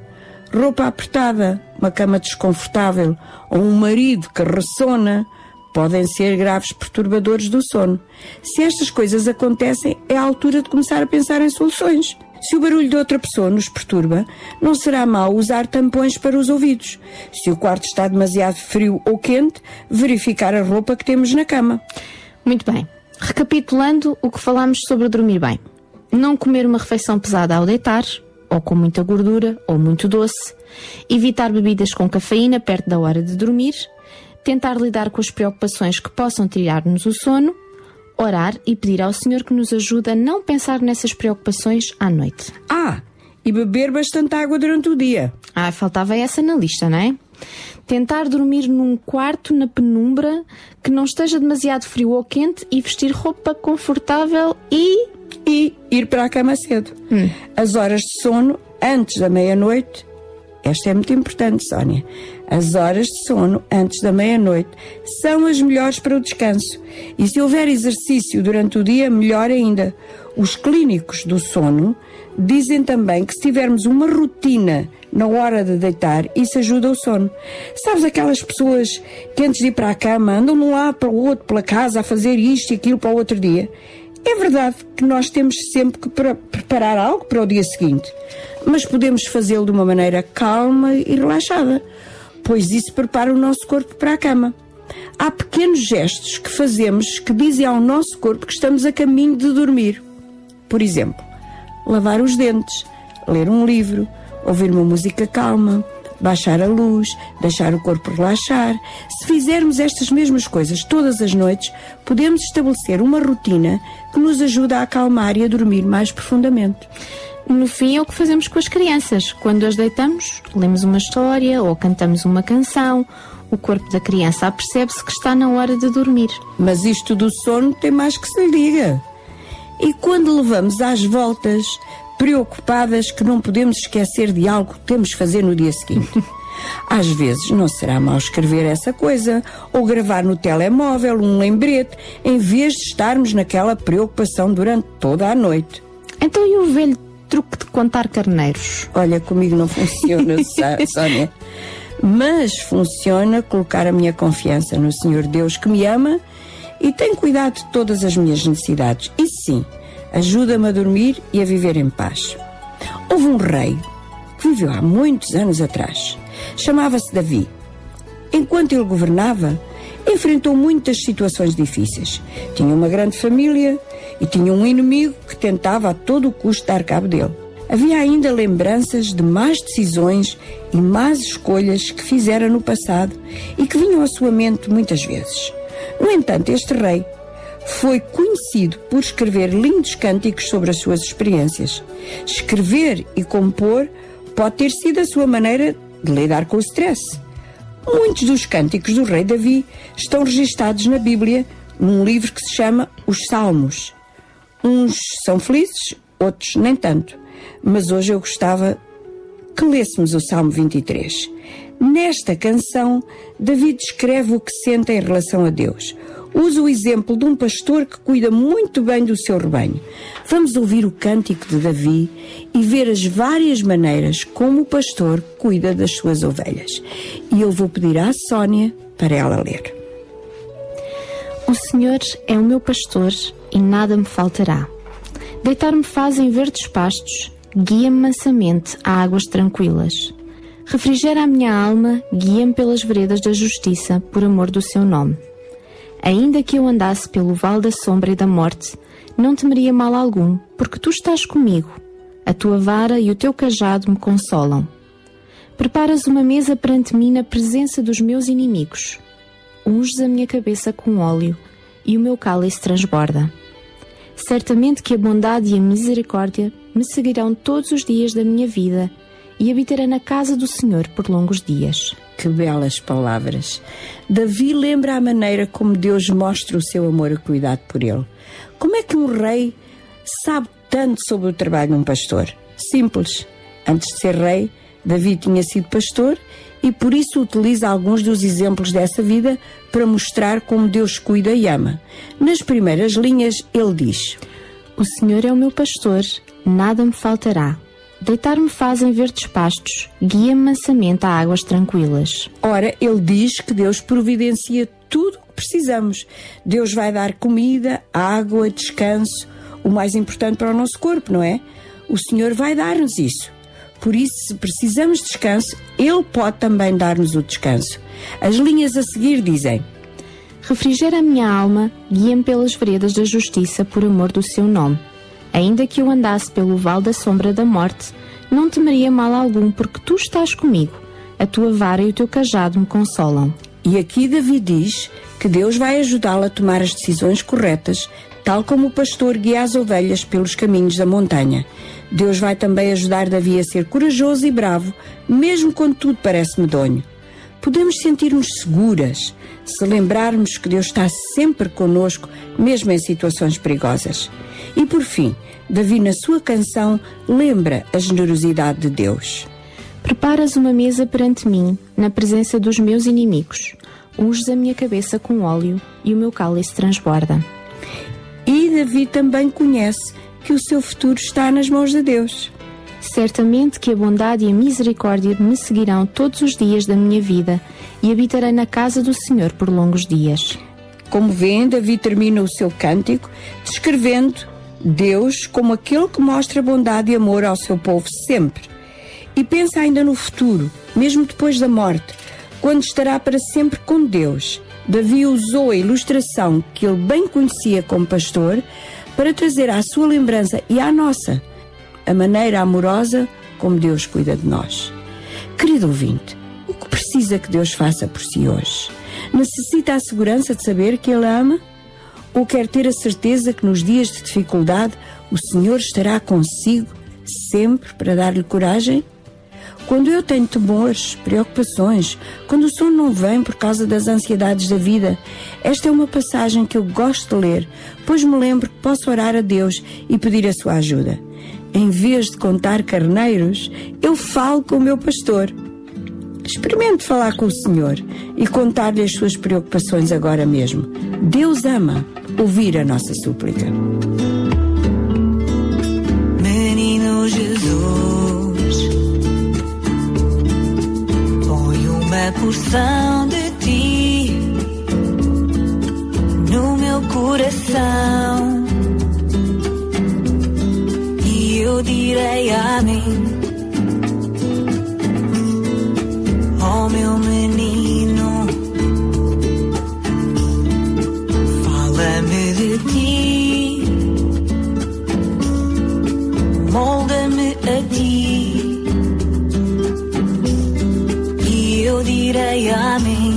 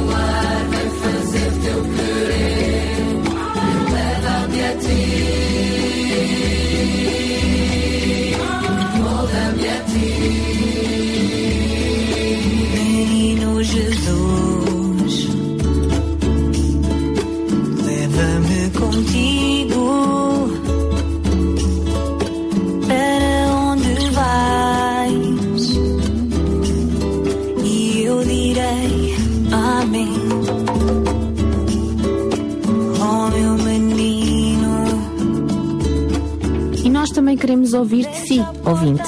Se tem acesso à internet, pode ouvir os outros programas que não conseguiu ouvir através do podcast do nosso site. Visite-nos ainda na nossa página no Facebook e até à próxima semana. Estaremos aqui à sua disposição com o nosso carinho e oração. Mulheres de Esperança. O programa para mulheres que teimam em ter fé na vida. Uma produção da Rádio Transmundial de Portugal. Ficamos então com este apontamento das Mulheres de Esperança com Sara Catarino e Sónia Simões, elas que regressam na próxima sexta-feira, se Deus quiser. Já estamos quase a terminar esta nossa emissão de hoje do Sintra Compaixão. Estamos quase a terminar? Falta uma hora. Pronto, uma hora ainda é uma hora. Ok, Eh, então. Estamos eh, quase a terminar esta, esta hora. Esta hora, esta segunda hora. emissão-. Isto foi mesmo para ver se estavas com atenção, Daniel Galaio. Pronto, estás. Faz-se está- conta, não foi? Enganei-me mesmo. assim. já, já está, estava com atenção. Temos de ser sinceros, é verdade. Bom, na próxima hora vamos falar sobre os direitos do homem, celebrados na passada segunda-feira, e vamos, portanto, abordar este tema da justiça social. Vamos ter connosco em estúdio Fernando Loja, ele é jurista, advogado e é também vice-presidente da Comissão Religiosa. E. hum, Vamos ter também João Pedro Martins, também ele é economista, responsável pelo desafio Miqueia, já tem estado noutras oportunidades aqui também presente no fórum, telefonicamente, e daqui a pouco vai juntar-se a nós. Mas antes, João Barros, vamos terminar esta hora falando um pouco também deste, abrindo um pouco o leque deste que vai ser o tema da próxima hora. Então, o que é que tu escolheste para nos falar a fechar? Abre, abre um pouco o leque, mas não muito, que está frio. Pois, pois, pois, pois. Vamos tentar aquecer aqui um bocado o ambiente então. Dentro desta temática de, hum, dos direitos do homem, de- da justiça social,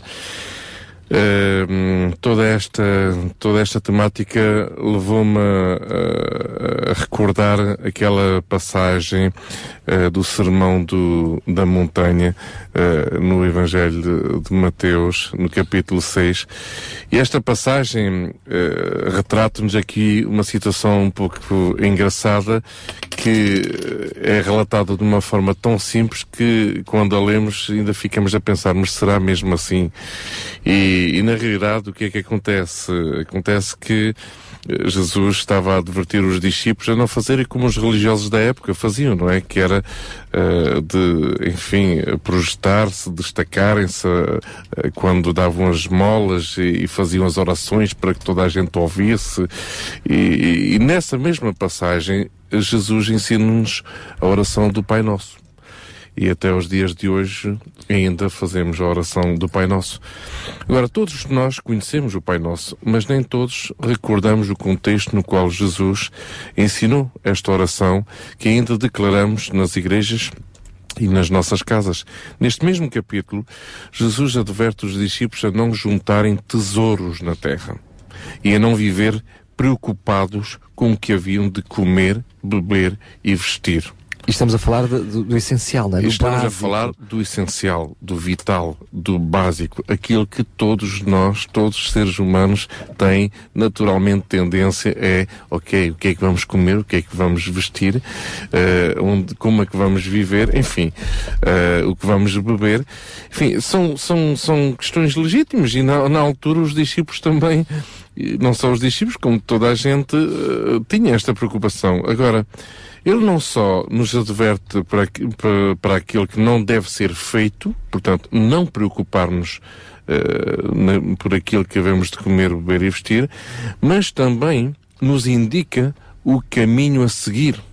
Isto é, foi muito bonito ouvir Jesus dizer: Por não, não se preocupem, vamos lá, não há necessidade de se preocuparem com o que há de comer, beber e vestir. Isto é muito fácil, nós agora dizermos isto na rádio, claro, a claro. todos os nossos ouvintes, a todas as pessoas que neste momento estão a passar por situações bastante difíceis, nós dizermos: não se preocupem com o que vão, comer, vão comer, beber e vestir. É muito fácil.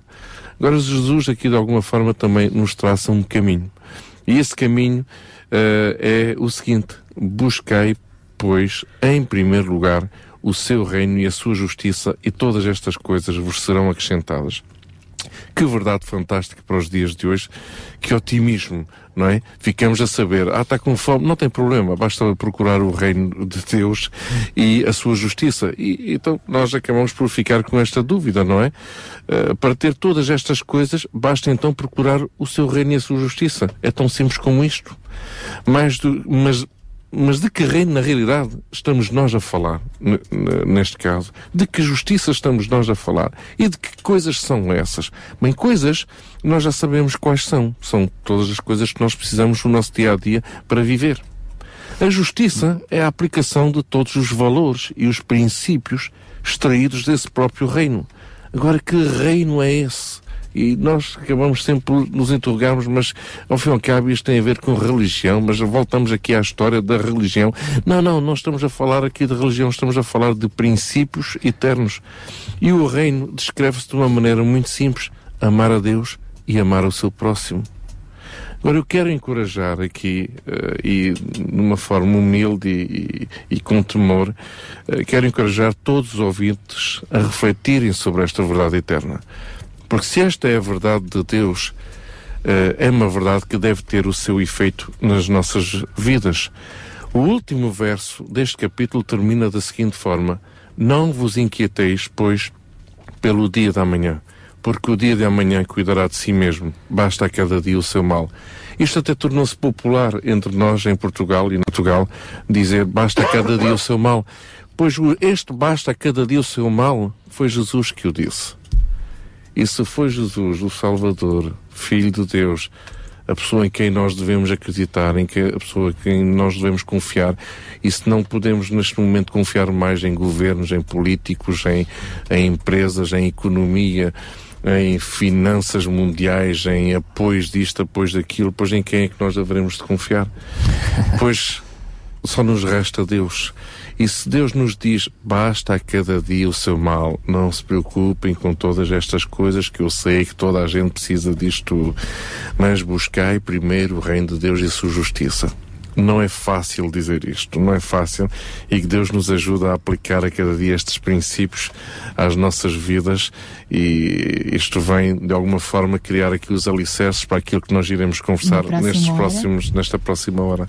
Vamos falar precisamente sobre justiça, a justiça deste mundo, a justiça social, os direitos do homem, em contraste também, ou não, vamos ver, com a justiça divina. Tudo isto para abordar no fórum da próxima hora, por isso deixe-se continuar até às 11 aqui na sintonia do Sintra Compaixão. RCS Regional Sintra 91.2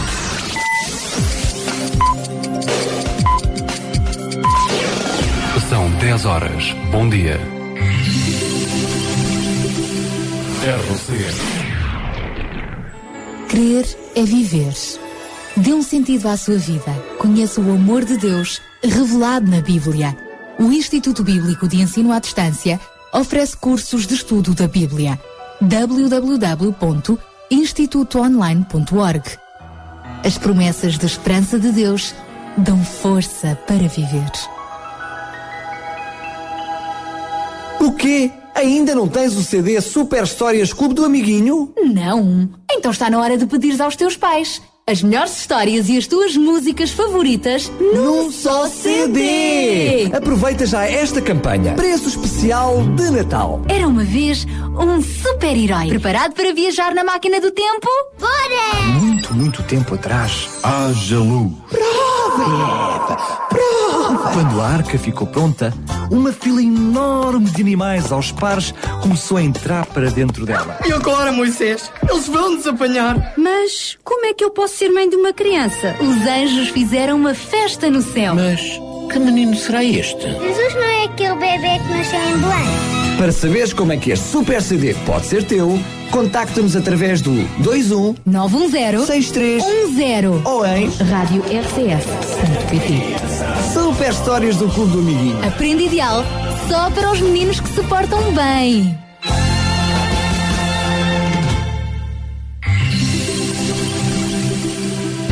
Sabia que em Sintra, cerca de 10 mil alunos do primeiro ciclo e pré-escolar são carenciados e que duas famílias por dia vêm as suas casas penhoradas? Todos os dias há alguém a precisar de ajuda e você pode ser a solução. Sintra Compaixão, o programa da RCS que abre portas à solidariedade. Sexta-feira, das 8 às 11 da manhã. Sintra Compaixão, Contamos consigo. I'm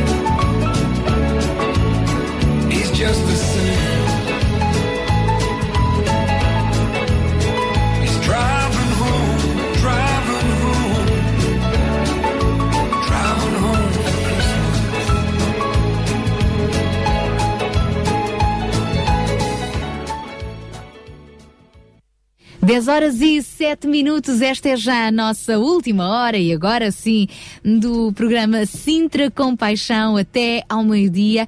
É bem-vindo, participe, pode eh, ter a sua participação ligando o 21910 6310 e guarda este número porque pode sentir-se motivado a participar no nosso fórum desta última hora que tem a ver precisamente com a justiça social e a justiça divina. Ligue 21910 6310, envie um SMS também poderá fazer para o 960 37 20 25 e uh, pode participar também através do nosso Facebook. Entretanto, ainda no início desta hora, quero rapidamente recordar os desafios, os apelos que lhe temos vindo a fazer no programa de hoje. Um passa pelo almoço na Terrugem, que se vai realizar este domingo com o objetivo de angariar fundos para a aquisição de um elevador.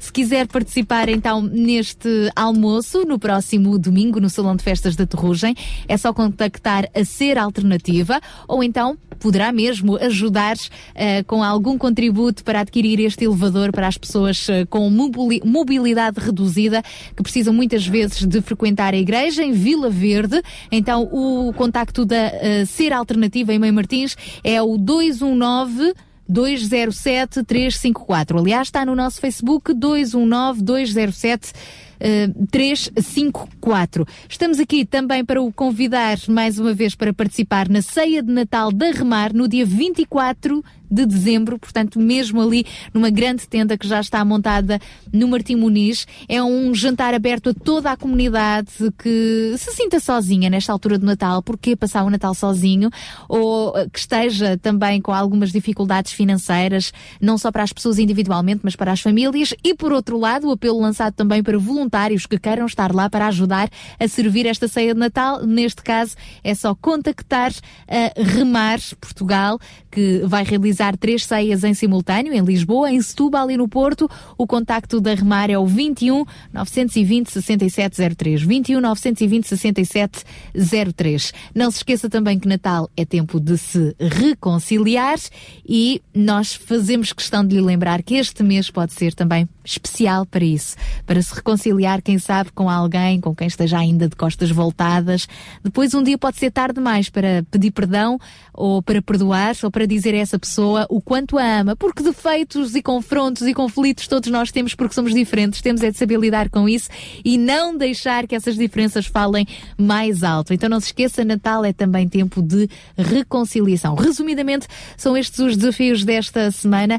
Está tudo no nosso Facebook em Rádio RCS. Mas agora vamos mesmo é ao nosso fórum de hoje, ao tema que temos para lhe propor. Hoje vamos lhe perguntar se os nossos direitos estão em risco.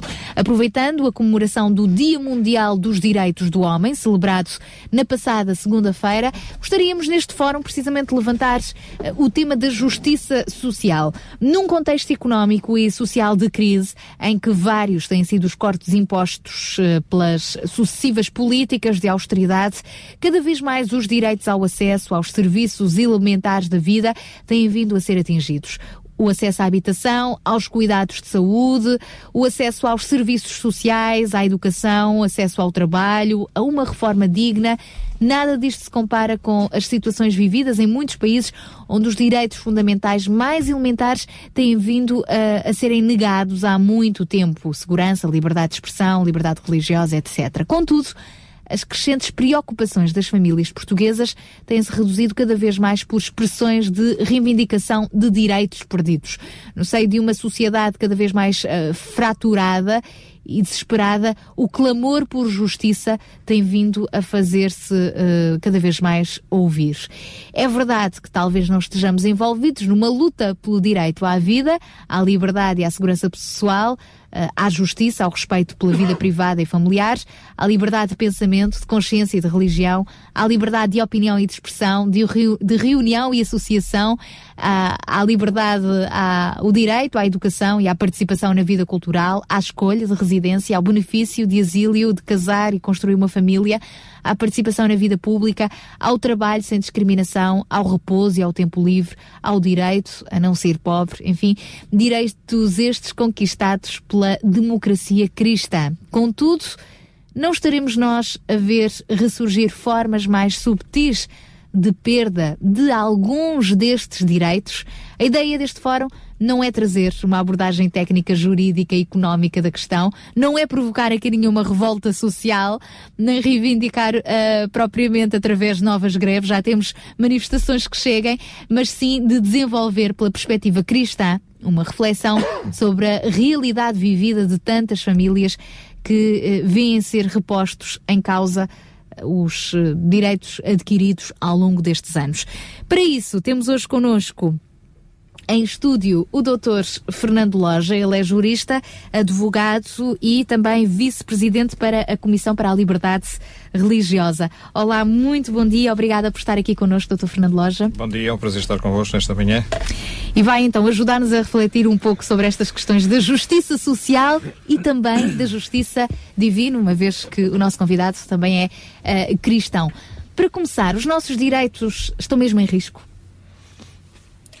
Uh, nem todos uh, estão em risco, mas eu diria que há alguns que estão em risco. Uh, dada a situação económica do país, é, é, notório para todos os cidadãos que há direitos que começam a ser postos em causa, nomeadamente o direito à proteção da saúde, o ensino tendencialmente gratuito, um, enfim, o, o, direito dos cidadãos a encontrarem um trabalho que faz parte da dignidade uh, de cada pessoa, não é? A, a, Constituição, no fundo, tem uma série de uh, programas que tendem à dignificação da pessoa humana, mas que uh, são suportados pela economia do país quando ela é saudável quando a economia do país deixa de gozar de boa saúde, estes direitos naturalmente são ameaçados.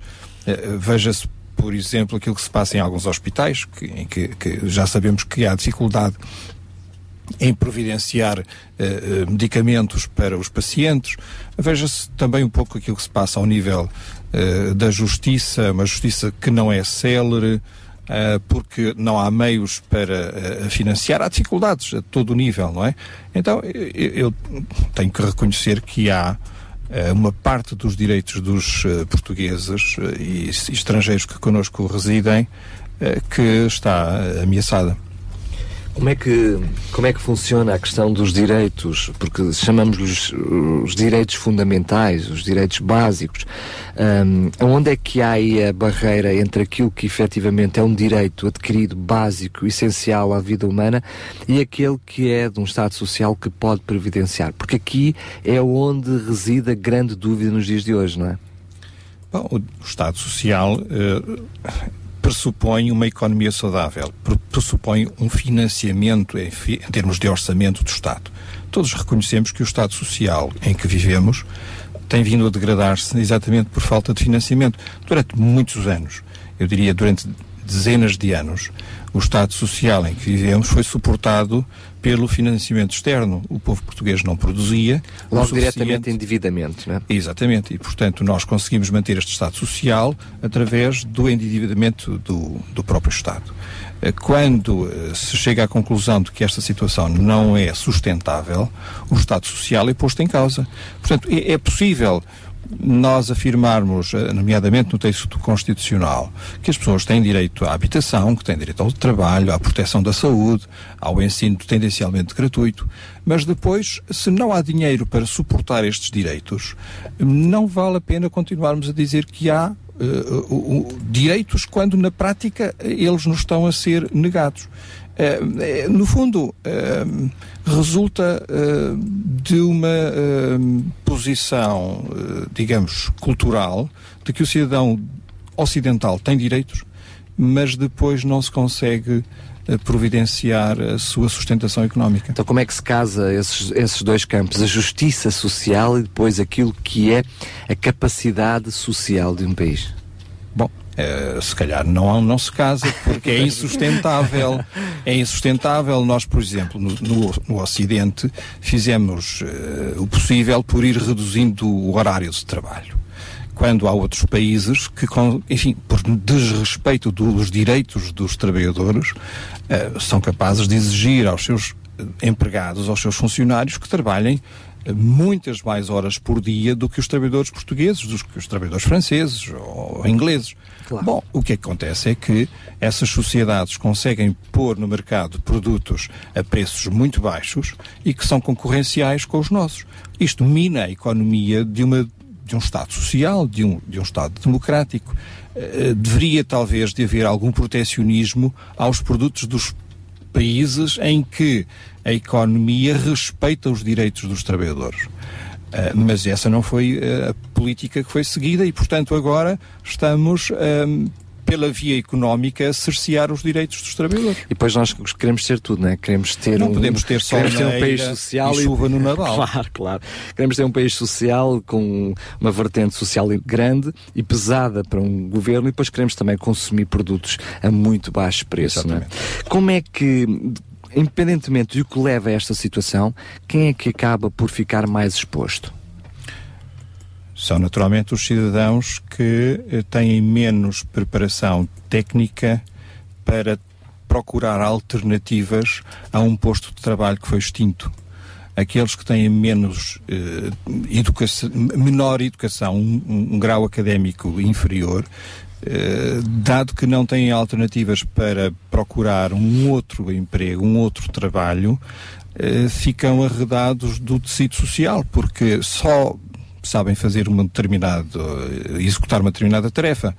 E, portanto, quando aquele trabalho eh, É extinto, desaparece, desaparece. eh, a pessoa eh, fica sem poder ser útil e, portanto, sem poder prestar um serviço e, portanto, sem ter uma remuneração. E as crianças e os idosos também não acabam por ficar mais expostos a esta situação? Seguramente.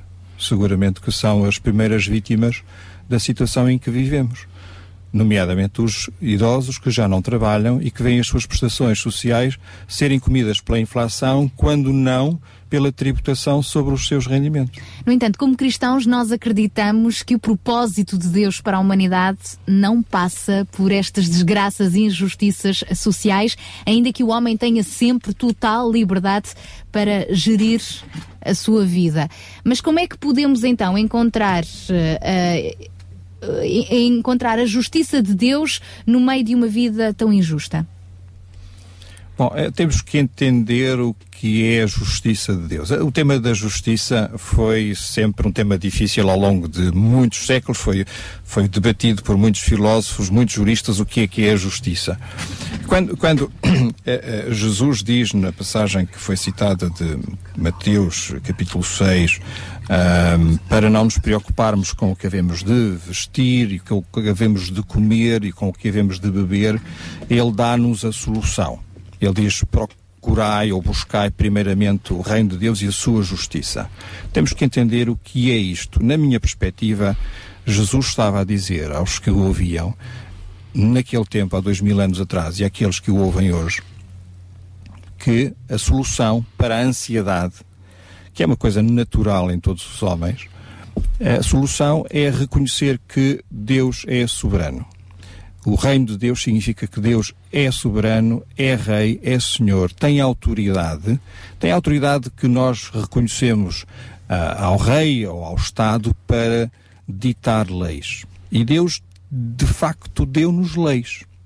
A, a- justiça de Deus é, é uma justiça em ti- sentido ético, é aquilo que deve ser é aquilo que é justo que eu faça, é aquilo que nas minhas relações com aqueles que estão próximos a mim eu devo fazer.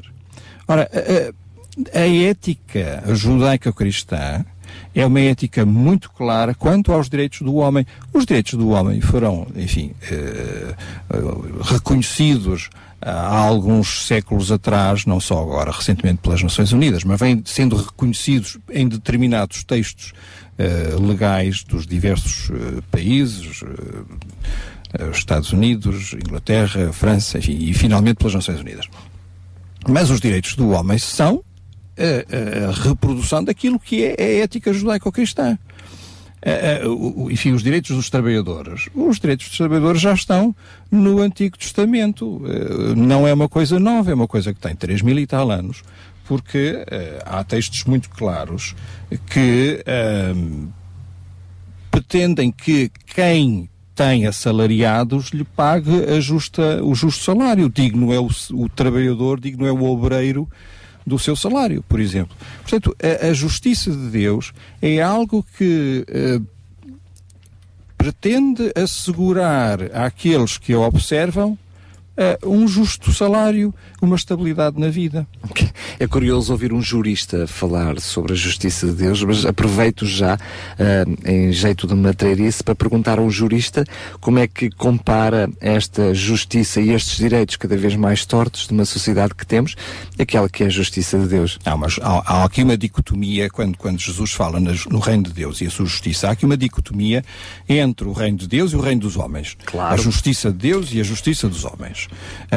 Aquilo que nós vivemos hoje, eh, eu não sou economista, mas enfim, nós vamos, eh, vamos ouvindo e lendo eh, acerca do que, do que se passa na nossa crise em Portugal, aquilo que nós vivemos hoje é, é consequência da justiça dos homens. E a justiça dos homens, ou seja, o comportamento ético dos homens, é a violação das normas que Jesus, que, que- Deus deu.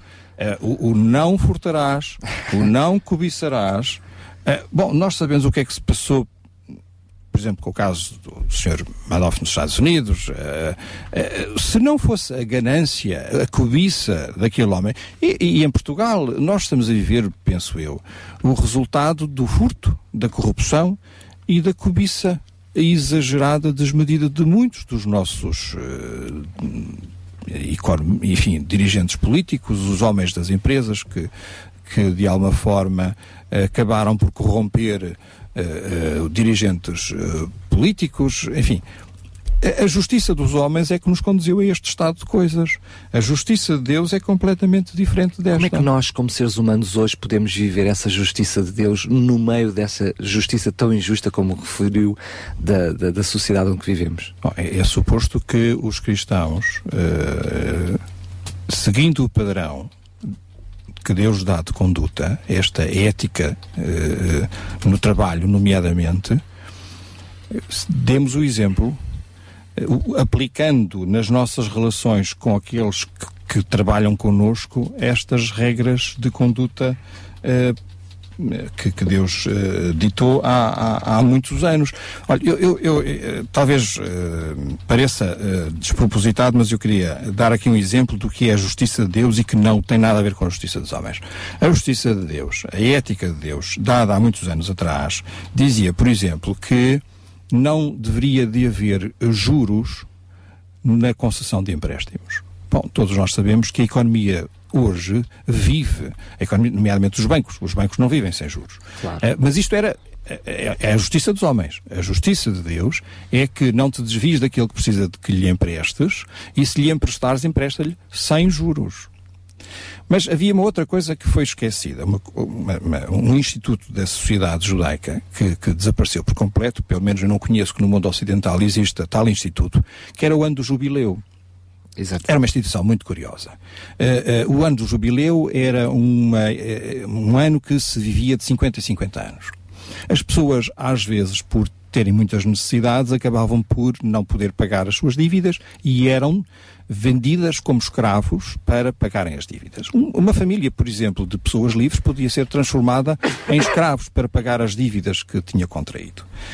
Ah, mas as pessoas não ficariam escravas para sempre. Isto não, era, isto não acontecia na sociedade ah, grega, nem na sociedade romana, ah, em que os filhos de escravos, escravos, Escravos eram, eram. perpetuamente, até se conseguirem eles próprios ser, enfim, resgatarem, recuperarem a sua liberdade. Mas na sociedade judaica havia um limite temporal para a escravatura. E, e- e hoje aquilo que se faz, por exemplo, hoje ouvimos dizer que as pessoas perdem as suas casas, as suas propriedades. Havia de 50 em 50 anos a recuperação das propriedades. As pessoas que tinham empenhado ou tinham perdido as suas propriedades, no ano do jubileu recuperavam-nas, as propriedades voltavam à família. Havia como uma distribuição de bens, não era? A, a propriedade era recuperada, é- a dívida era perdoada. O ano do jubileu era um ano de perdão. Hoje não existe este conceito na sociedade moderna. Não existe este conceito. Eh, eh, portanto, a, a- a justiça de Deus dada ao, homem há 3 mil anos, eh, 3.400 anos sensivelmente, era uma justiça muito mais perfeita do que aquela que nós hoje vivemos. Com toda a evolução da sociedade ocidental, da, da cultura e da civilização europeia, nós renegamos de facto soluções que Deus deu ao homem há 3.400 anos. Como, hum, como é que nós, acabou de referir há bocado, o João Barros também mencionou quase como em jeito de introdução a este fórum, que Deus eh, também nos dizia, nos prometia, e a promessa também é válida para os dias de hoje, que nós não nos devíamos preocupar com o que comer, com o que vestir, hum, porque eh, tínhamos que nos preocupar com outras coisas primeiro, e que depois tudo, e a palavra tudo é interessante, tudo o resto nos seria acrescentado. Então este Deus que, que foi o Deus que criou essas leis, ainda hoje nos diz que apesar de todas estas coisas, de todas estas injustiças, de todo este desvio do ser humano, mas hoje em dia é possível viver né, esta justiça de Deus e dentro desta justiça? Sim, eh, temos que mudar, temos que fazer aqui, ter uma mudança de mentalidade em relação a este, a este conceito de justiça, quando falamos de uma justiça de Deus e comparamos essa justiça de Deus à justiça eh, que nós vivemos no dia a dia. E justiça no, no sentido eh, amplo do, do termo. Eh, tem que haver aqui eh, uma reavaliação dos padrões que nós costumamos viver a cada dia, dos valores, dos princípios, não é? Ahm, e, e nós temos visto, e ao longo de toda a história, ah, temos, ah, temos percebido que quem se rege por padrões eternos, padrões ah, divinos, padrões da justiça de Deus, acabam por ter consequências e frutos nas suas vidas que são bem diferentes daqueles que nós temos. Ora, uma sociedade materialista promove o quê? A aquisição de bens, promove o quê? O egoísmo, promove o quê? O querer ser mais rico do que qualquer um, promove estas coisas todas, promove o isolamento. Nunca tivemos tantas pessoas neste planeta e nunca houve tanto, tanto isolamento. Ah, enfim, promove um- um- uma quebra de relacionamentos, famílias eh, eh, destruturadas, eh, o conceito mesmo de família acaba por ser até reposto em causa numa situação destas. Eh, hoje em dia eh, está comprovado em como eh, a principal fonte de exclusão social extrema, como por exemplo a situação do sem-abrigo, a causa principal da pobreza extrema nestes casos é um problema relacional. E isto não dito por sociólogos ou, ou- ou qualquer estudioso, mas sim pelos próprios, pelas próprias pessoas que confessam, na realidade, que, ok, olha, eu tomei decisões erradas na vida, procurei só satisfazer as minhas, eh, os meus desejos, os meus sonhos, e esqueci-me que tinha uma esposa, tinha uns filhos, tinha uma família, e pronto, e estas coisas dão a volta. Estas coisas dão a volta e os relacionamentos acabam por serem destruídos. Quando eu penso em justiça de Deus, quando eu penso no conceito de, de reino de Deus, e isto, é, enfim, até a sociedade tem vindo a, a manipular uh, uh, estes, estes conceitos, eu penso num, num, numa, num conceito de comunidade e comunidade no sentido de pessoas que se relacionam umas com as outras em amor, em amor, com carinho, com responsabilidade, não só com direitos, mas com responsabilidades, com deveres e que eh, trazem de alguma forma um- uma justiça, uma justiça eh, equilibrada nessa comunidade. Eh, enfim, eh, há, há uns anos atrás falava-se de que um país rico era aquele que tinha o seu produto interno bruto maior em O valor PIB, absoluto, não é? exatamente, o PIB ou o seu maior crescimento. Uh, graças a Deus tem havido economistas que têm reposto em causa isso e têm dito, não, espera lá, uh, um país rico é um país que tem desenvolvimento humano. Então isto é, o que é que adianta ter um país que seja o país com maior PIB a nível mundial e nesse país não haver liberdade, não haver saúde, não haver educação, não haver uh, os- as necessidades mais elementares supridas, não adianta. Portanto, estamos a falar de desenvolvimento humano. Quando falamos de desenvolvimento humano, falamos de valores e princípios. O que é que nós entendemos pela riqueza humana? É? Já a seguir gostaria de voltarmos a este assunto, até porque está a surgir aqui uma pergunta que nós queremos na segunda parte deste fórum de ver respondida. Vamos também chamar à conversa eh, o Olga Daval, um, uma, uma responsável de uma iniciativa que começou precisamente hoje sobre os direitos humanos e que vai decorrer até domingo. Mas aqui fica uma pergunta no ar que vamos responder na segunda parte, que é, então, mas espera lá, por um lado temos que nos resignar e aceitar aquilo que Deus tem ao nosso dispor, mas por outro lado também não devemos ficar parados, hum, apáticos e não lutar pelos nossos direitos. Vamos perceber na segunda parte como é que podemos jogar estas duas realidades. Por isso, deixe-se continuar connosco. Sempre que quiser, participe também. Tem o nosso Facebook ao seu dispor, Rádio RCS, o nosso telemóvel 960 37 20 25 e também pode ligar para o 21910 6310. 21910 6310. Rapidamente, passando só aqui pelo Facebook, quero deixar um abraço especial. Há, há muitos ouvintes que durante o programa realmente se vão manifestando e colocando gosto nas várias publicações, eh, porque nós vamos atualizando no Facebook o resumo destes conteúdos que vamos aqui falando. Mas aqui para a Helena ah, Ramos. Olá, Helena, beijinhos. A Helena deixou-nos aqui uma mensagem a dizer: Bom dia, Sara, Daniel e Tiago. Apesar da chuva que cai, é quentinho para o coração e renovação para a minha mente escutar-vos. E também um abraço ao meu amigo João Barros, já residente da sexta-feira, que convosco está esta manhã para mais desafios. Continuação de uma abençoada sexta-feira. A Helena ah, Ramos Rogério deixa então este abraço para toda a equipa da RCS. Nós agradecemos, retribuímos e já a seguir retomamos a nossa conversa. Sintra Compaixão, ao serviço da comunidade. Thank you, Lord, hallelujah. You've been so good to me. Thank you, Lord, hallelujah. I'm grateful for my blessings. I'm grateful for my struggles, trials and tribulations I've been through. I've realized no one can love like you do. Thank you, Lord, hallelujah. I feel your presence near. Thank you, Lord, hallelujah. I won't hold back my tears. I gave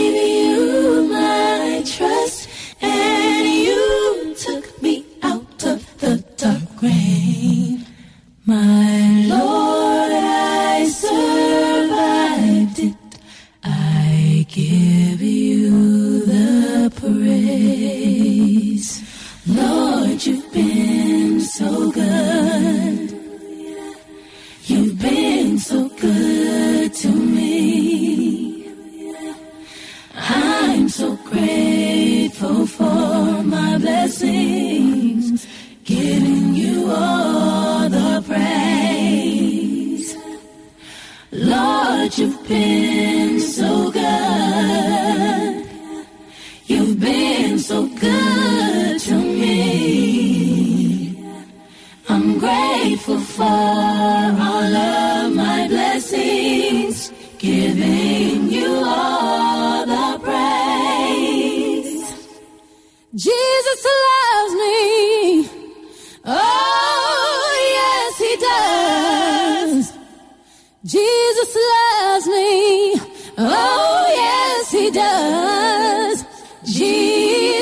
Loves me. Oh, yes, he does.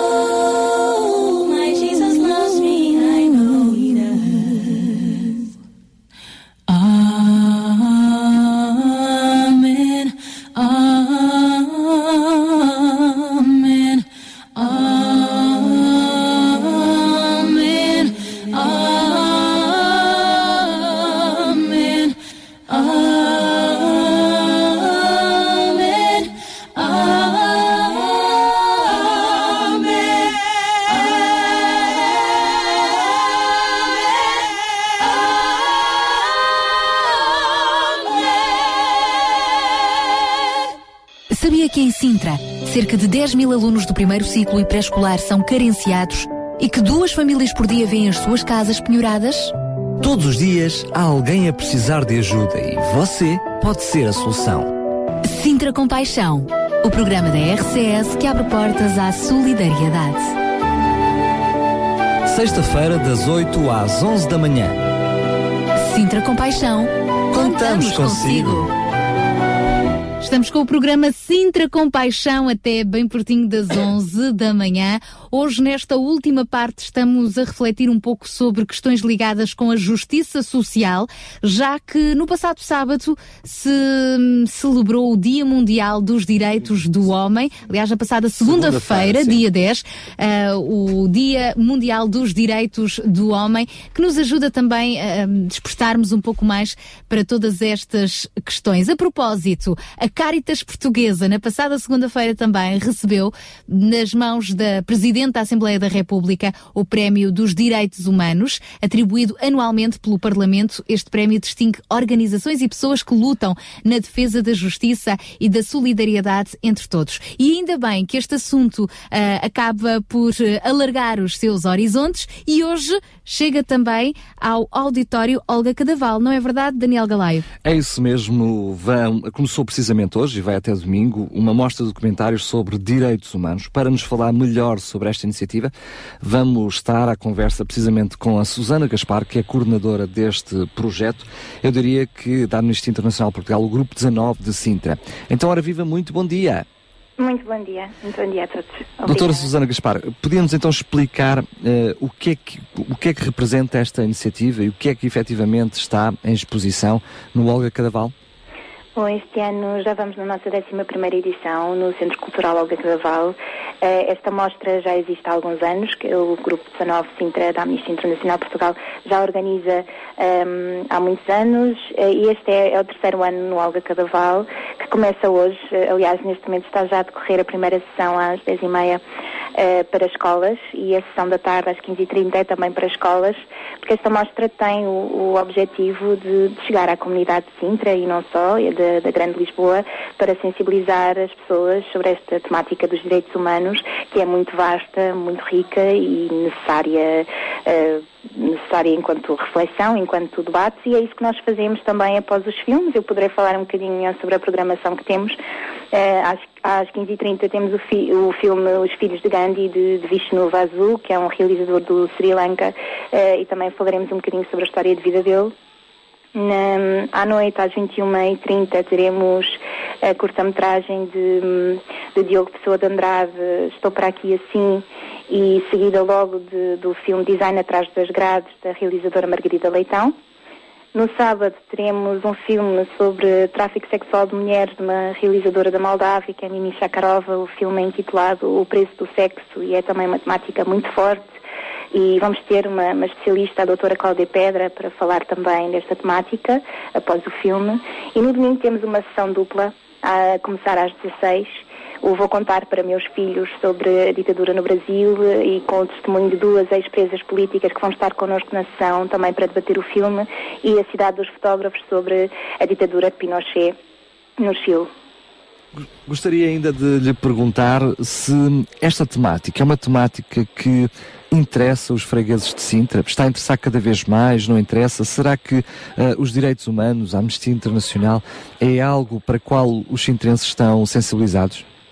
Sim, absolutamente, e cada vez mais, com os tempos em que estamos a viver, as pessoas de stress estão cada vez mais alertas e sensibilizadas, não só para o que se passa no nosso país, mas também eh, sensibilizadas em relação ao que se passa no mundo.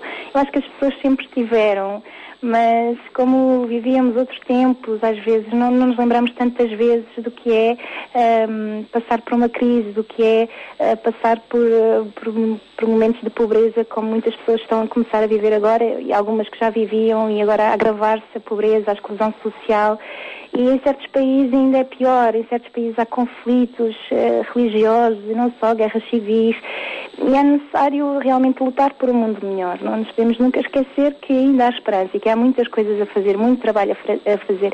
E a Amnistia Internacional, seja a Amnistia Internacional Portugal ou de qualquer outro país, a Amnistia tenta ehm, sensibilizar as pessoas também uma forma de lhes dar ferramentas de ação para, para que possamos agir. Nós temos a decorrer nestes três dias o evento da Maratona de Cartas, porque a Amnistia Internacional funciona também assim. Escrevemos cartas para pedir a libertação de pessoas, para pedir justiça, para pedir, hum, bom, dependendo de cada caso, este ano temos seis e as pessoas podem ir assistir aos filmes e depois assinar umas cartas que a Amnistia Internacional depois reencaminhará para os destinatários. E normalmente estes eventos são um sucesso e é com este tipo de pressão internacional que às vezes se conseguem bons resultados e que o mundo vai ficando um bocadinho melhor e que passamos a acreditar hum, que as coisas são possíveis de, de mudar e é nisso que temos que acreditar realmente agora, sobretudo. E estes temas, mesmo que este- estejamos a falar de um país como o Chile, ou um país como a Índia, porque o filme do Vishnu Vasu ele é do Sri Lanka, mas foi filmar à Índia, que falamos de uma pobreza extrema. Eh, são em, veículos para falarmos também do que está a acontecer aqui, em Portugal.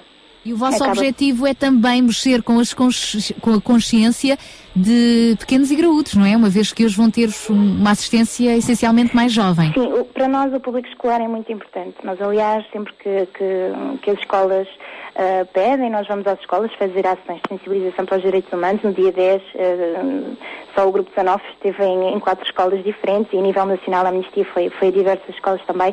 Nós promovemos a educação para os direitos humanos. E isto faz com o público escolar e também com o público adulto. Ah, obviamente, mas o público escolar, não podemos esquecer que são os adultos de amanhã, não é? E, e é importante realmente chegar-lhes com estas mensagens e explicar-lhes quais são os seus direitos, quais são também os seus deveres, o mais cedo possível, para que aquilo fique dentro deles e para que, que cresçam já com, com, esses, com esses valores. De fundo já se ouve os jovens a chegarem aí ao, ao auditório Olga, Olga Cadaval. Não, está, a doutora Susana Gaspar está precisamente numa escola, numa dessas iniciativas. Ah, muito bem. Hoje foi o. Ou seja, ainda é mais abrangente. Não é só no Auditório Olga Cadaval, mas onde o, o vosso grupo 19 chega.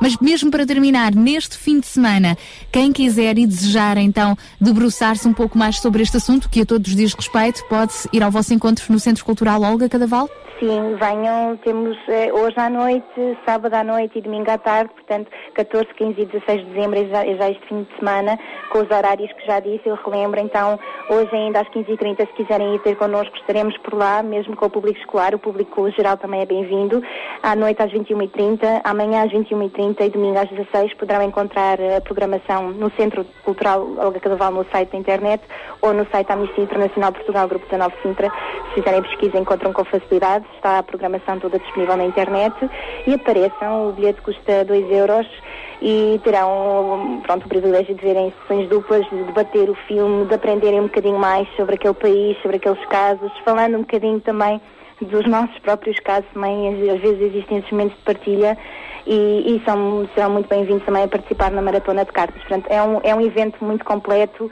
que decorre uma vez por ano em Sintra e é uma mostra única no país, é, um- é a única mostra que realmente ehm, coleciona filmes, eh, documentários exclusivos sobre direitos humanos e está a decorrer em Sintra agora, portanto nós, nós precisamos realmente do público, porque é para o público que nós fazemos este evento.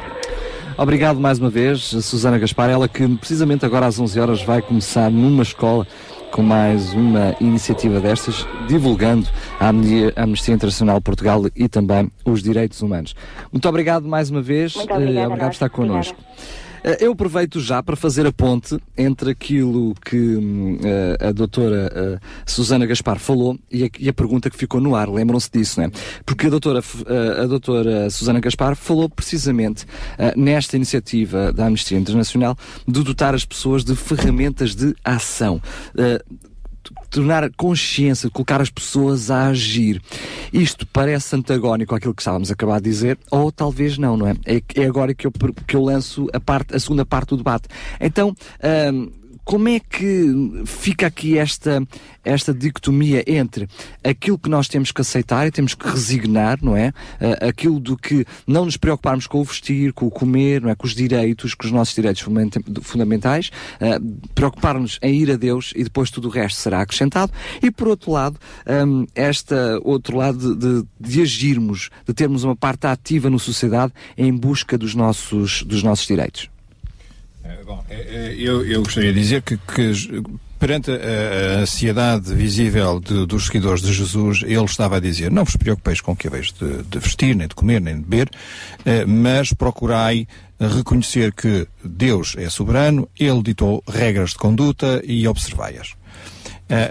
De facto, a solução para o problema de não ter que comer, não ter que beber, não ter que vestir, na perspectiva de Jesus e na nossa, é as pessoas terem uma ética eh, de trabalho, uma ética relacional eh, de acordo com o padrão divino. Esta é a solução. Eh, O, o- salmista Davi dizia, muitos anos antes de Jesus, eh, mil anos antes de Jesus, nunca vi o justo desamparado, nem a sua descendência mendigar. Eh, E a perspectiva é esta, é que as pessoas, quando têm valor eh, relacional, eh, quando têm capacidades técnicas, as pessoas são apreciadas. E é, é verdade que há muito desemprego, mas também é verdade que as pessoas que têm capacidades e são reconhecidamente honestas e dedicadas no seu trabalho, hum, na generalidade dos casos, haverá Sempre continua a haver injustiças. E Jó também teve problemas, não é? Ah, naturalmente que há injustiças e há injustiça social porque eh, a sociedade não tem respeitado a justiça de Deus. Aquilo que nós estamos a, a viver, aquilo por que estamos a passar, e muitas pessoas, infelizmente, estão a, a sofrer, é a consequência daquilo que foi semeado. Eh, Paulo, quando escreveu uma carta eh, aos Gálatas, e a Galácia é hoje parte da Turquia, quando escreveu aquela parte da, da, da Turquia, ele dizia que o que o homem semear, isso também se fará. Há, há uma, há uma lei de causalidade eh, implantada por Deus no universo. Aquilo que o povo também diz, eh, quem boa cama fizer, nela se deitará. Nós estamos a deitar-nos na cama que nós andámos a fazer nos últimos 20 ou 30 anos. E que os nossos antepassados também o fizeram, não é? Porque aí é a questão da, da causalidade até geracional. Exatamente, exatamente. Os nossos filhos recebem o bem e o mal que nós fizermos. Claro. Há uma, há, uma, há, um, há uma relação direta entre aquilo que os pais fazem e aquilo que os filhos recebem. Agora, como é que é possível eh, eh, inverter? Provavelmente é esta a grande questão. Como é que é possível inverter estas coisas? Bom, eu diria que, antes de mais, eh, eh, é necessário voltar a olhar para as soluções que Deus apontou. Deus apontou eh, soluções que o homem tem esquecido, que o homem não quer ver, que o homem não quer observar. É necessário que as pessoas, quer ao nível de, enfim, de quem, quem manda nas empresas, de quem manda nas autarquias, quem manda no país, voltem a observar os princípios da ética relacional dada por Deus. Essa é a solução. Ao nível individual, ao nível das famílias, naturalmente que é importante que cada um faça o mesmo na sua, no seu ambiente familiar, no seu ambiente de trabalho. Claro, naqueles que são os próximos. Mas, de alguma forma, deve haver também uma, uma prática social de cada um de nós, quando está a voz ativa, no sentido eh, de, que era aquilo que a doutora Gaspar defendia, de eh, termos uma população ativa no sentido de procurar soluções mais justas para uma sociedade. É? Isto pode-se refletir num voto de um governo, pode-se refletir na participação numa iniciativa iniciativa, pode-se refletir numa doação que eu posso fazer a uma, a uma, a uma determinada instituição ou envolvimento numa causa. Ou seja, de alguma forma, eh, para além daquilo que é a minha entrega a Je- a Jesus, quase por consequência, tem que haver também uma responsabilidade social por, por parte de cada um de nós, não é? Naturalmente. Nós vamos juntar agora aqui ao nosso debate, ao nosso fórum de hoje, mais um convidado, João Pedro Martins.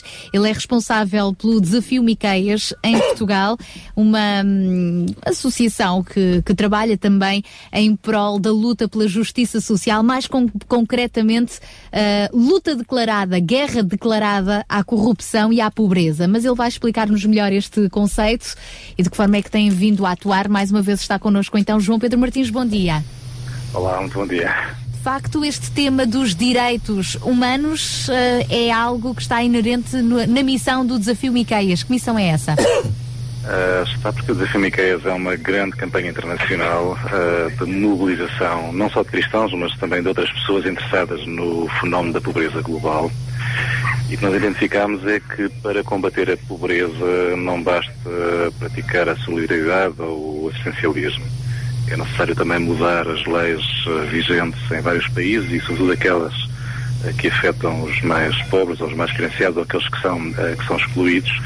E a justiça é fundamental, porque hoje numa sociedade extremamente desigual, em que a, hum, a legalidade se confunde com a imoralidade, em que, a- em que grande parte das leis são muitas vezes elaboradas por uma elite corrupta que controla o poder político e a, e a economia que ah, cria essas leis para benefício próprio. Portanto, estas coisas têm de ser combatidas, têm de ser denunciadas e ah, as pessoas têm de, têm de acordar, têm de lutar pelos seus direitos e também, fundamentalmente, pelos direitos daqueles ah, que não têm a voz e que não têm capacidade de se ouvir e de se fazerem representar. E de que forma é que o Desafio Miqueias tem vindo a assumir este compromisso de lutar contra a corrupção, incentivando precisamente a adoção de práticas transparentes e, e de boa governação?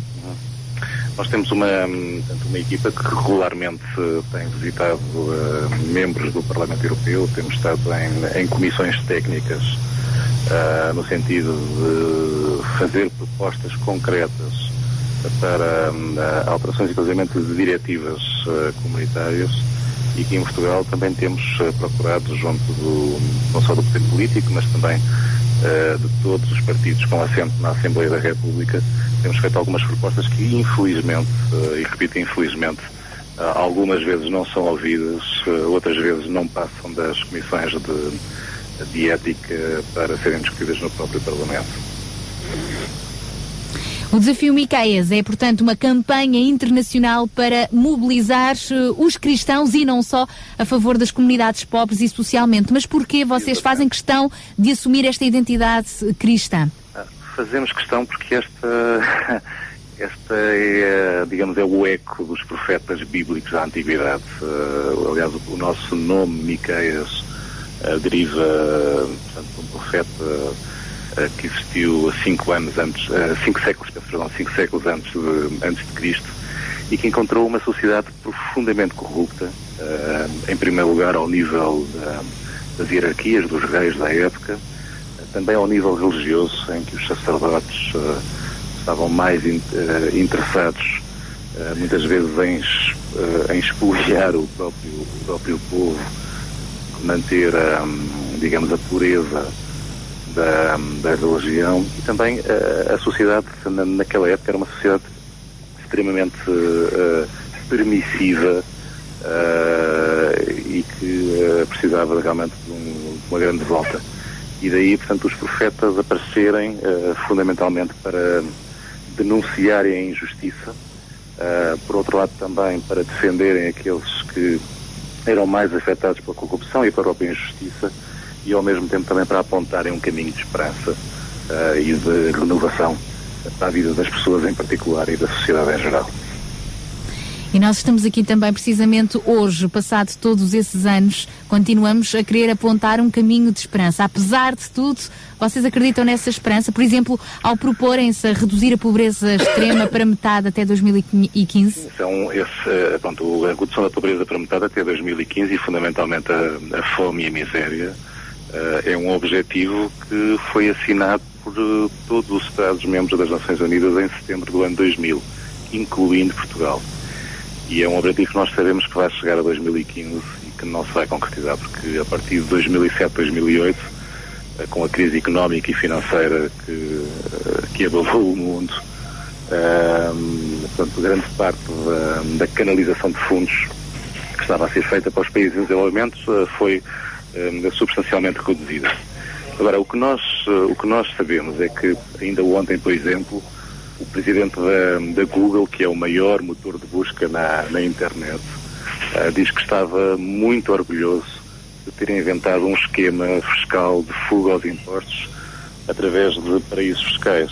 E nós sabemos que todos os anos há 160 milhões, mil milhões de euros que deveriam para ser pagos de impostos nos países em desenvolvimento e não o são, porque as multinacionais fazem estes esquemas que são legais, mas que são imorais, de fuga eh, legal aos impostos. Portanto, isto é uma grande burla eh, legal que acontece no mundo ao nível, ao nível fiscal, que está a dilapidar a vida das pessoas em, em muitas zonas do mundo, que está a, a atirá-las literalmente para o fosso da, da pobreza extrema e da miséria, que está a impossibilitá-las de terem acesso a direitos humanos essenciais, como a saúde, a alimentação, a, a, o facto de poderem frequentar uma escola e de, e de aprender a ler, a de terem acesso a, a um medicamento. Há, há milhões de pessoas em todo o mundo que não têm uma casa de banho a menos de 500 metros de, um, de casa.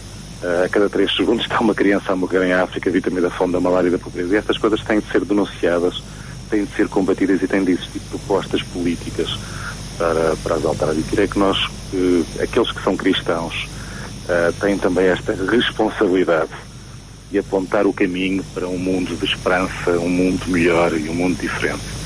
E eu, como cristão, acredito na vida depois da morte, mas também acredito que há vida antes da morte e que tem de ser agora, que temos que combater a injustiça, porque todas as pessoas têm direito a uma sociedade justa, eh, a igualdade de oportunidades e seguirem o seu caminho em liberdade.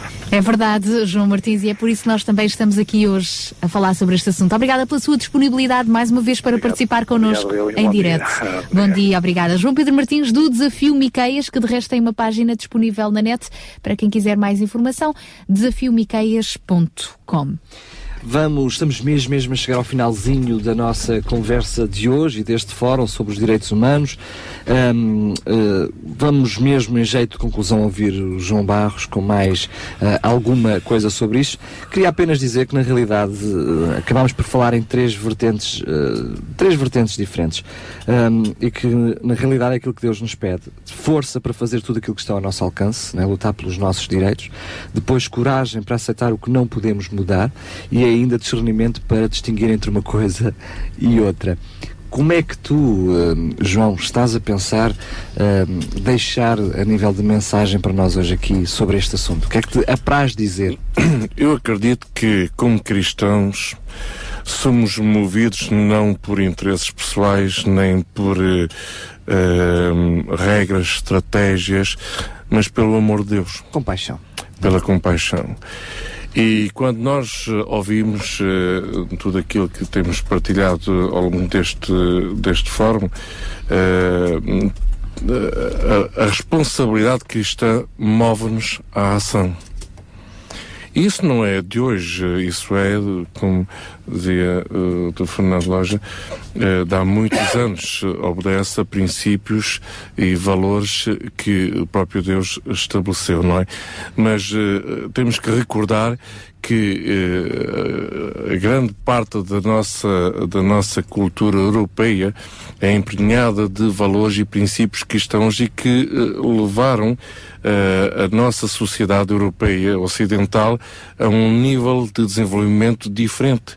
E quando lembramos pessoas como John Wesley, pessoas que lutaram contra a escravatura, defendiam a assistência social aos pobres e, e, e aos órfãos, lutavam pela reforma do sistema penitenciário, enfim, eh, os trabalhadores nas minas de carvão e por aí fora, os sindicatos, tudo isto surgiu de uh, uma consciência cristã e que depois se foi espalhando, obviamente, pelas várias áreas de influência da sociedade, nomeadamente uh, uh, a parte do governo, uh, e que logo automaticamente alcança a produção de novas leis e, e por aí fora. Não é? Portanto, há uma responsabilidade cristã que deve ser ativa.